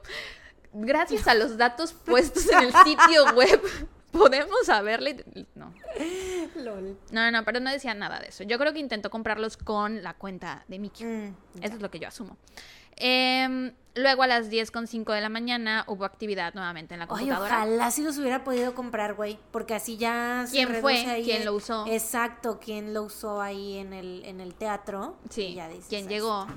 Pues sí. Ay. Porque Eh, algo me dice que no se resolvió. Sí, claramente no es un caso resuelto. algo me está diciendo de que. Porque la gente piensa que puede ser. y hay teorías de que, güey, claramente. Bueno, pues sí, también te dije que el ADN no sirvió de nada. Sí, sí, sí. O sea, pero en ese momento yo tenía todavía la esperanza porque dije, bueno, igual y eso no sirvió porque hubo otra cosa más importante. Ah, claro, porque lo encontraron durmiendo en la casa todavía, porque ¿no? estaba ahí. en otro baño. No, sí, sigue sin resolver. Resulta que la siesta que se tomó todavía es- la estaba tomando. Aún seguía durmiendo. Seguía dormido en el sillón. Sí. A las 10 de la mañana hubo actividad nuevamente en la computadora. Se cree que el sospechoso se metió a las páginas web de la empresa de Mikio y de la escuela en la que Yasuko trabajaba, que también eran eh, páginas que tenían marcadas como favoritos. Pero, o sea, como para qué? ¿Para qué hizo eso? ¿Quién sabe? Y después de eso desconectó la computadora. Sí, hizo cosas muy random. Sí, en la sala junto al sofá eh, donde se cree que durmió él, se encontraron ordenados todos los documentos de identidad y las tarjetas de crédito de la familia.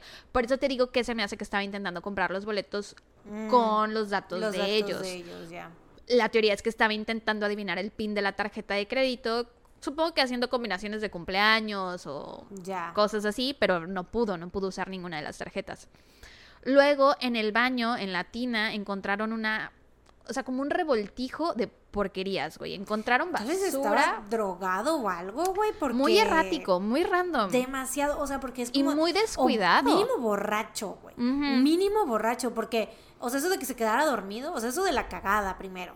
Luego que se quedara dormido. Yo creo que O sea, porque es ahí tomar el riesgo. Lo de la cagada todavía lo llego a entender de que cuando te dan ganas, te dan ganas, güey. Y ni modérrimo haces y todo.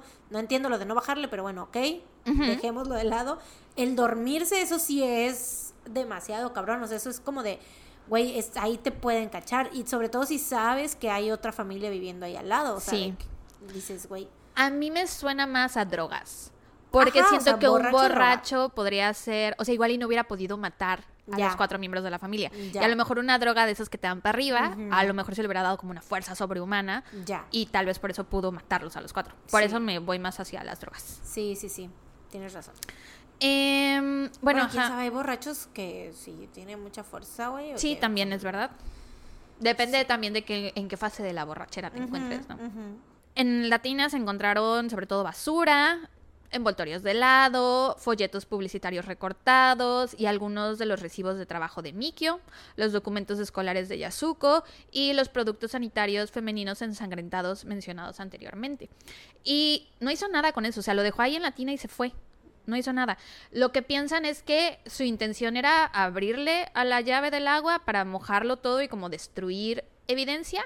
Ajá. Eh, que a lo mejor él dijo, estas son las cosas que toqué, me voy a deshacer de ellas. A lo mejor se le olvidó tirarle la cadena, igual y no fue a propósito. Ajá. Tal vez dijo, esto fue todo lo que toqué, todo lo que tiene mi ADN, le voy a echar agua para destruir la evidencia, pero no, no nunca abrió la llave del agua, güey, lo dejó todo ahí tirado. O igual y no había agua y por eso no bajó. Eso tendría mucho sentido. Tendría sentido Eso tendría mucho sentido. En ese momento se haya ido el agua y por eso no bajó la caca. Yo dos páginas después. Los investigadores descubrieron que no, No había, agua. Y es que, o sea, mira, me hace sentido sobre todo porque dices que habían solo cuatro familias viviendo ahí. Y puede que a lo mejor, o sea, de repente a cierta hora del día no les llegara el agua tan fluidamente, ¿no? O Puede que de ser. repente se quedaran sin agua. Puede ser. Entonces, puede ser que haya sido por eso, güey, no a propósito dejar la caca ahí. Tendría sentido. Aunque eso sí, estoy muy segura que no lo dicen en ningún lado. Pero puede ser por problemas de eh, barrera de idiomas, Claro. lingüística. Eh, y bueno, con, Lost in translation. con todo esto la policía pudo armar su propio timeline de lo que creen que pasó esa noche, que según ellos fue lo siguiente. A la última hora del 30 de diciembre del 2000, el asesino logró entrar a la casa por la ventana del baño del segundo piso, trepando a un árbol.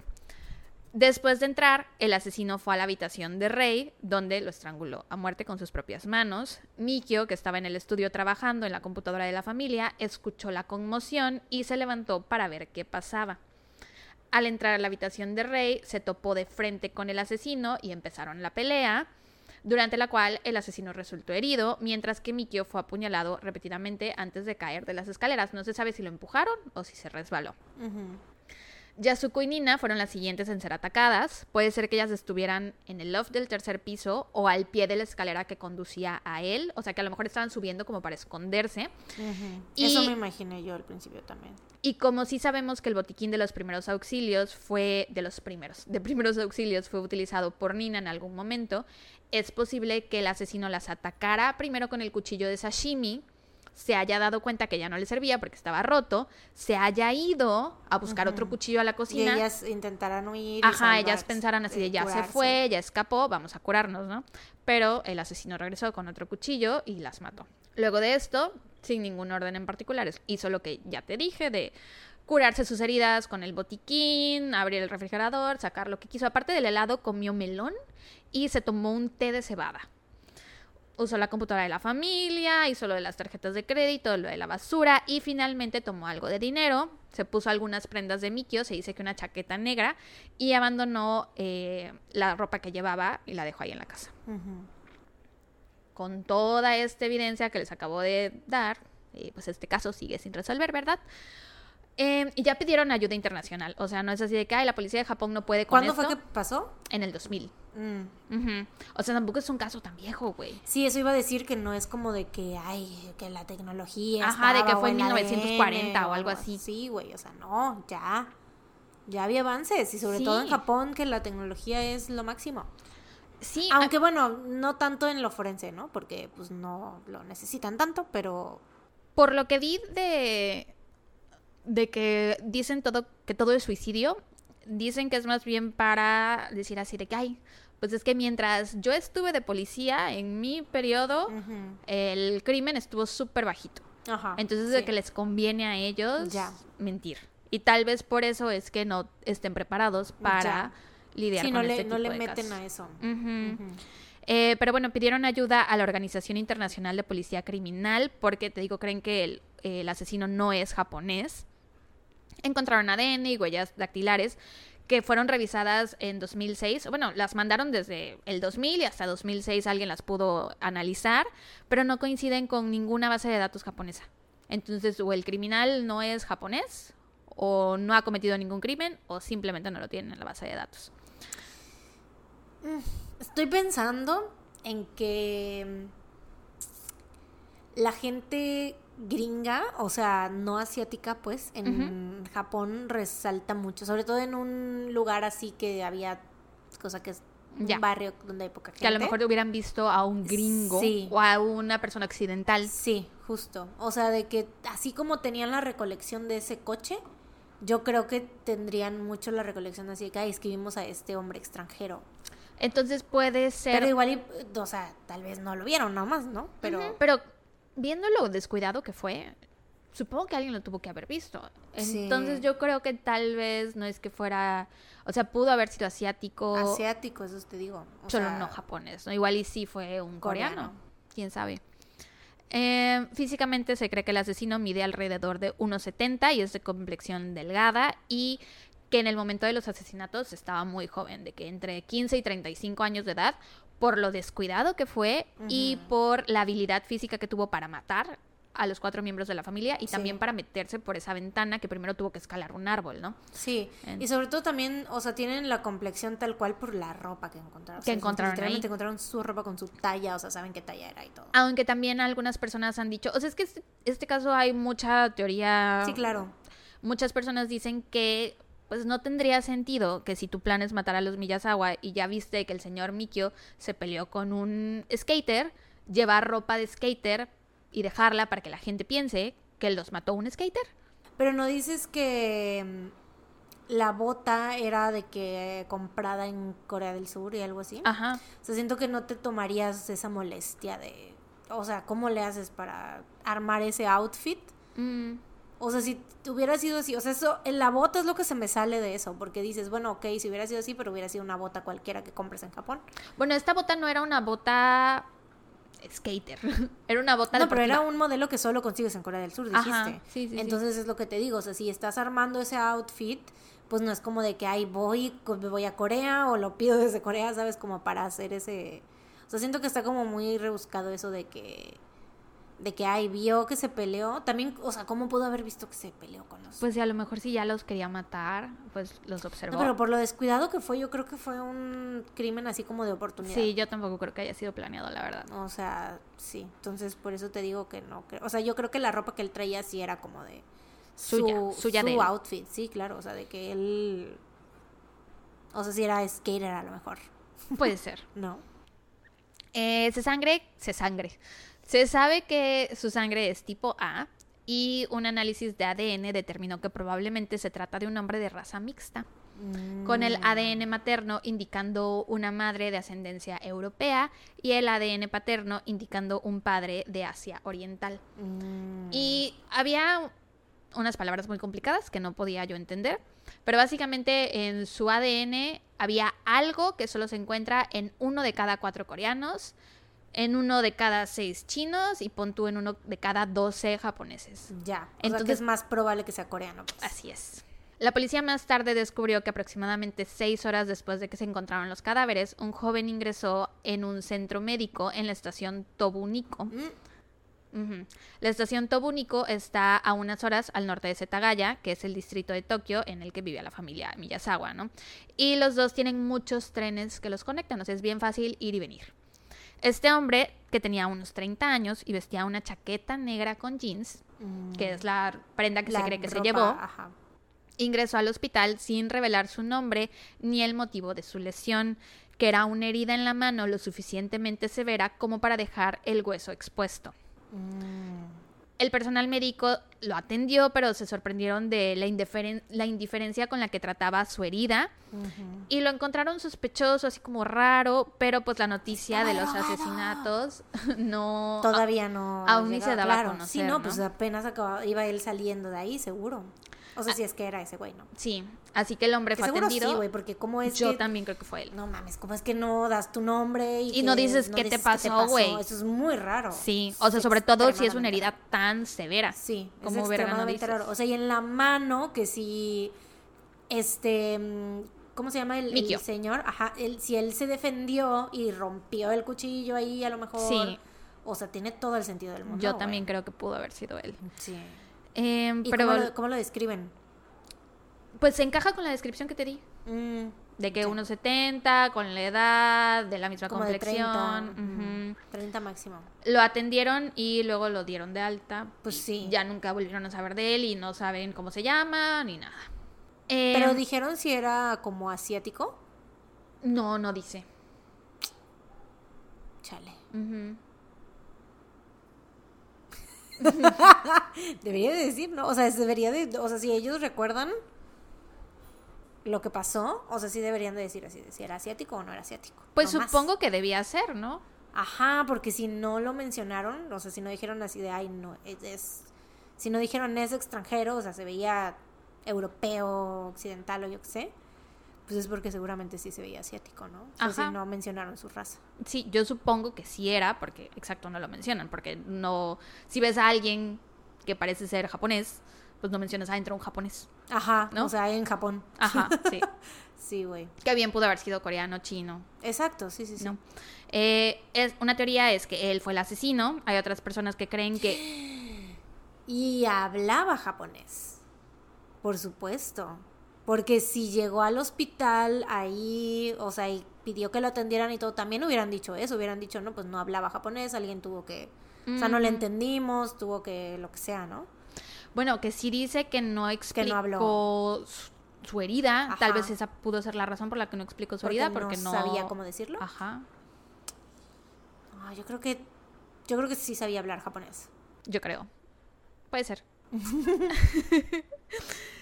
Em, hay otras personas que creen que uno de los patinadores que discutió con Mikio fue el asesino.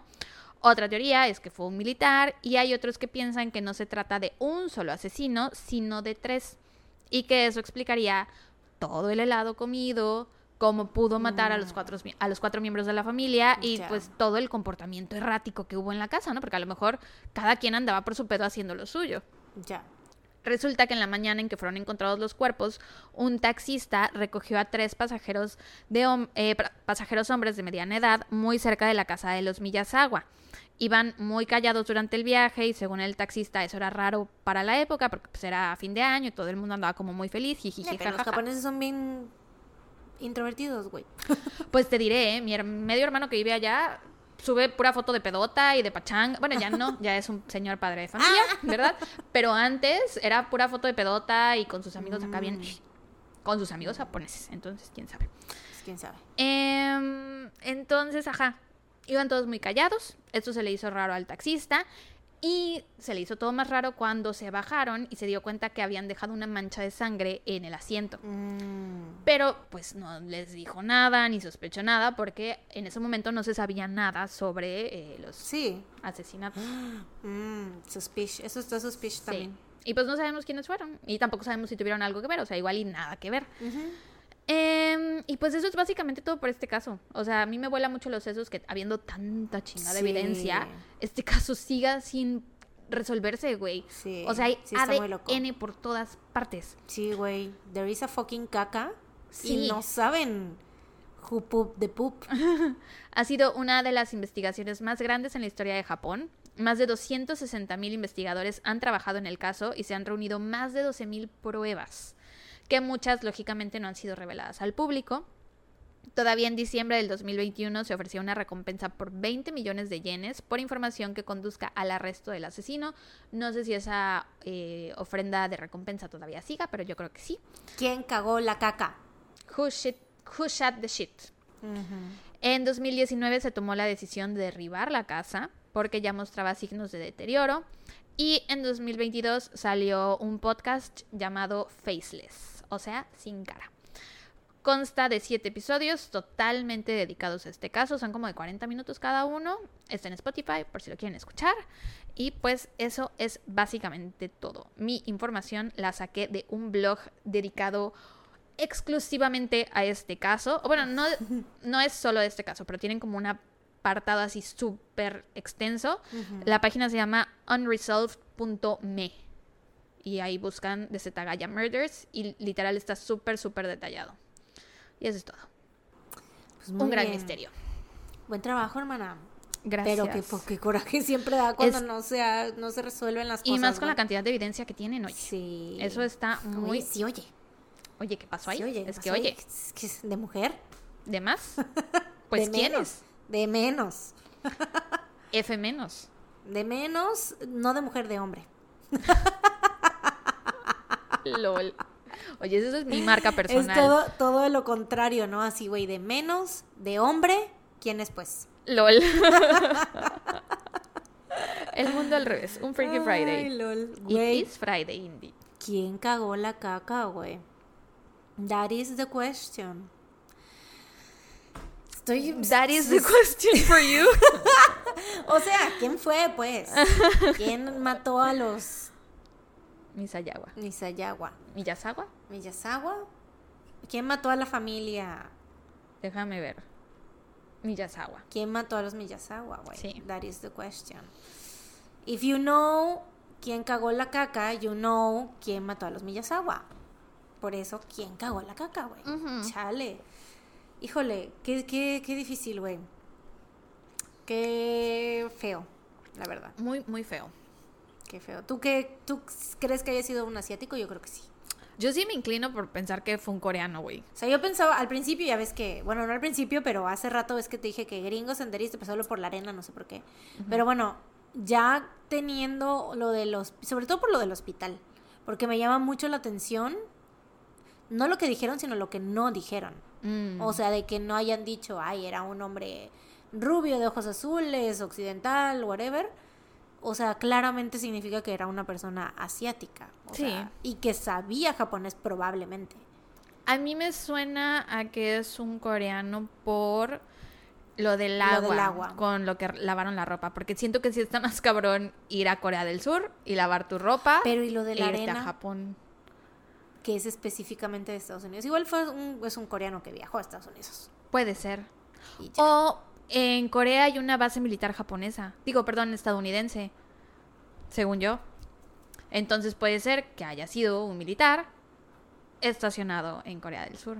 Mm. Porque según yo, Corea del Sur y Japón tienen ahí como un trato porque los ayudaron contra los Y japoneses. y no sé qué. también, si la mamá se supone, o sea, si... Si la mamá le hizo las judías verdes y la espinaca No. con sésamo y le planchó el pañuelo. O sea, si vive con la mamá. No, no iba a decir lo de que si la mamá es occidental, porque decía en su ADN, ¿no? Que es de, de descendencia o sea, Europea. por parte de la mamá. Entonces, eso es lo que se me hace raro también. O sea, igual y es como. A lo mejor y sí vivía. O sea, igual es de esos.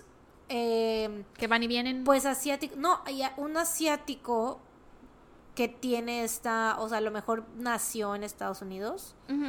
O sea, de que la mamá a lo mejor es gringa y el papá japonés, bueno, coreano o whatever, de donde sea, ¿no? Por- Ponle que coreano. O sea, que el papá es coreano y la mamá es estadounidense. Nació ahí y luego se fue a vivir a Corea o algo así. Puede ser, sí. Algo así. Sí, yo me inclino más por eso, pero la neta, a este paso, yo sí creo que este caso jamás lo van a Sí, resolver, no. güey. O sea, porque ya era para que lo hubieran O sea, esperemos resuelto. que sí, pero exacto, ya era para que ya se hubiera resuelto, güey, chale. Sí. Porque también se ve que obviamente esa persona ya no volvió a cometer ningún otro crimen, güey, porque o esa, esa persona o esas personas, porque pues ya tendrían su ADN claramente, ¿no? O sea, ya su alguna ADN, base de ya- datos. Ya estaría. ajá. Sobre todo porque sí pidieron ayuda internacional, ¿no? Sí. O sea, igual en su base de datos sí, japonesa, sí, ¿no? sí, y ya en el 2000 ya ponían ya Las mujeres vestían gris. Los tirantes transparentes, más, abierto y a la mente. No, o sea, ya, ya se ponía el ADN en las bases de datos, pues. Sí, así Entonces, es. pues makes no sense. Pero bueno. Hemos acabado. Por Vámonos, fin. me duele la nalga. Pues eso ha sido todo por este episodio. Vamos a dar los datos felices.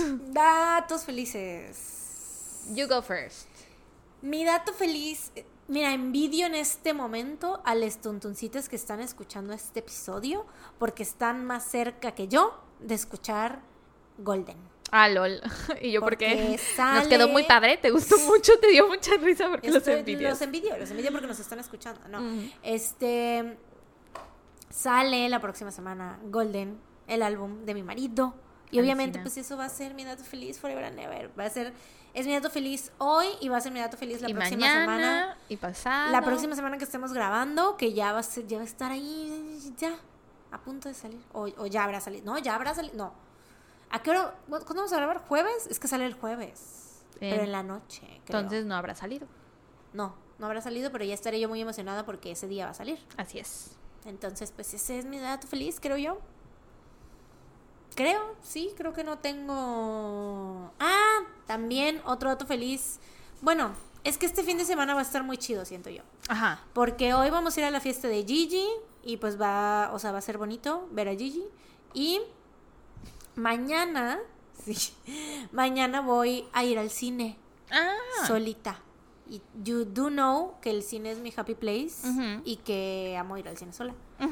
Y voy a ir a ver dos películas. Voy a ir a ver Dumb Money y voy a ir a ver Five Nights at Freddy's. Mm. Voy a ir a ver esas dos películas y voy a ser muy feliz. Voy a comer, me voy a comer un baguio, voy a comer palomitas. Muy bien. Y luego el domingo vamos a hacer Halloween con nuestros amixes personales de la videollamada de Patreon. Y luego vamos a ver películas tú y yo. Ay, no. ¿Qué? Ya habrá pasado la, la fiesta. Te iba a decir, adivinen de qué nos vamos a disfrazar, pero pues ya, Ya habrá pasado. pasado. Pero sí, también me emociona eso, nuestro disfraz y todo eso. O sea, entonces siento que este fin de semana va a estar muy padre. Mm, ya muy desde bien. ahorita, desde que, Lo decretas. desde que terminemos este episodio, ya. Va a ser como evento social tras De evento mujer. social. De mujer. De más de mujer, más pues, de mujer, ¿quién pues es? Así se va a llamar el episodio. De más de mujer, pues quién es. De más de mujer, pues quién es. Dato feliz tuyo o recomendación feliz, ¿qué traes? Ay, mi dato feliz es pues el, o sea, todo lo que va a acontecer este fin de semana. Ujú. Em, y eso, o sea, I'm telling you, tus planes son los mismos que los míos, solo cambia el sábado. ajá, sí. Y lo del sábado me emociona muchísimo. Sí, claro. Em, espero que ya sabes que va a Sí, yo ya sé sí, va a ser. Y compré la velita de humo. Y la prendí con mis perros, güey. Te voy a mandar el video, está en blanco y negro. Obviamente, you're not Ay. gonna know qué va a I ser. am gonna know because I'm a graphic designer. You forget that. Ah, entonces no te lo voy a mandar. Ah. I'm not sending the video. ¿Para qué dije? Uy, no, de veras. A veces mi boca, mira, Te meten problemas. me meten problemas, pero bueno. Eh, estoy muy emocionada, espero que todo salga bien. Eh, y eso es todo lo que tengo que decir. Estoy emocionada y nerviosilla, pero espero que todo salga bien Mm. mañana. Sí, todo va a salir bien, vas a ver. I hope so. Bueno, Pero bueno, ya nos vamos let's go. Nos tenemos que arreglar e irnos. a la pachanga. Si ya es en media hora la cita. Obviamente Sí, no vamos, vamos a llegar. requete tarde. No vamos a llegar puntuales, obviamente. Yo creo que como a las nueve sí llegamos. más Probablemente sí. Pero bueno, pues ya nos vamos. Sí, muchas gracias Muchas por venir. gracias. Vuelvan pronto. Feliz Halloween, feliz Día de Muertos. Sí, Happy Halloween. Únanse a Patreon. Este mes, en para nuestros amixes personales, hay videollamada Halloween con las Tuntuntun, pero el próximo mes, que es noviembre, va a haber también de seguro algo muy divertido que se nos ocurrirá. Y luego en diciembre va a haber posada, porque ya la posada va a ser para mixes personales nomás. Y así. Sí, ¿no? No sé, no lo habíamos platicado. O sea, pues es que va a ser videollamada y pues vamos a hacer seguro una posada. O sea, o a lo mejor hacemos posada también para general, pero pues obviamente vamos a hacer posada para los amigos personales, ¿no? Entonces, pues, eso sí asegurado. La otra posada general, quién sabe si vaya a ocurrir, pero la posada para los amigos personales sí va a haber porque hay videollamada, Videollamada todos los cada meses. mes. Así Así es. es. Entonces, pues únanse si quieren ser nuestros amigos personales y tener acceso a todo nuestro contenido extra aparte. Y pues ya, eh, así termina el episodio de hoy. Jazz Esperamos. Esperamos que lo hayan disfrutado tanto como se pueden disfrutar y tanto como se pueden disfrutar los ruidos de fondo también, claro que sí. Ay, Este, luchamos, luchamos, se luchó en este episodio, pero bueno. Se batalló. Y más va a batallar la Mariana del futuro que le toca Que le editar. toca editarlo. Este pinche episodio, pero bueno, ni modo. Eh, pues sí, nos escuchan la próxima semana con un episodio más de su podcast favorito. Mientras tanto, cuídense. Y recuerden, no, salgan, de casa. Tun, tun, tun. Bye.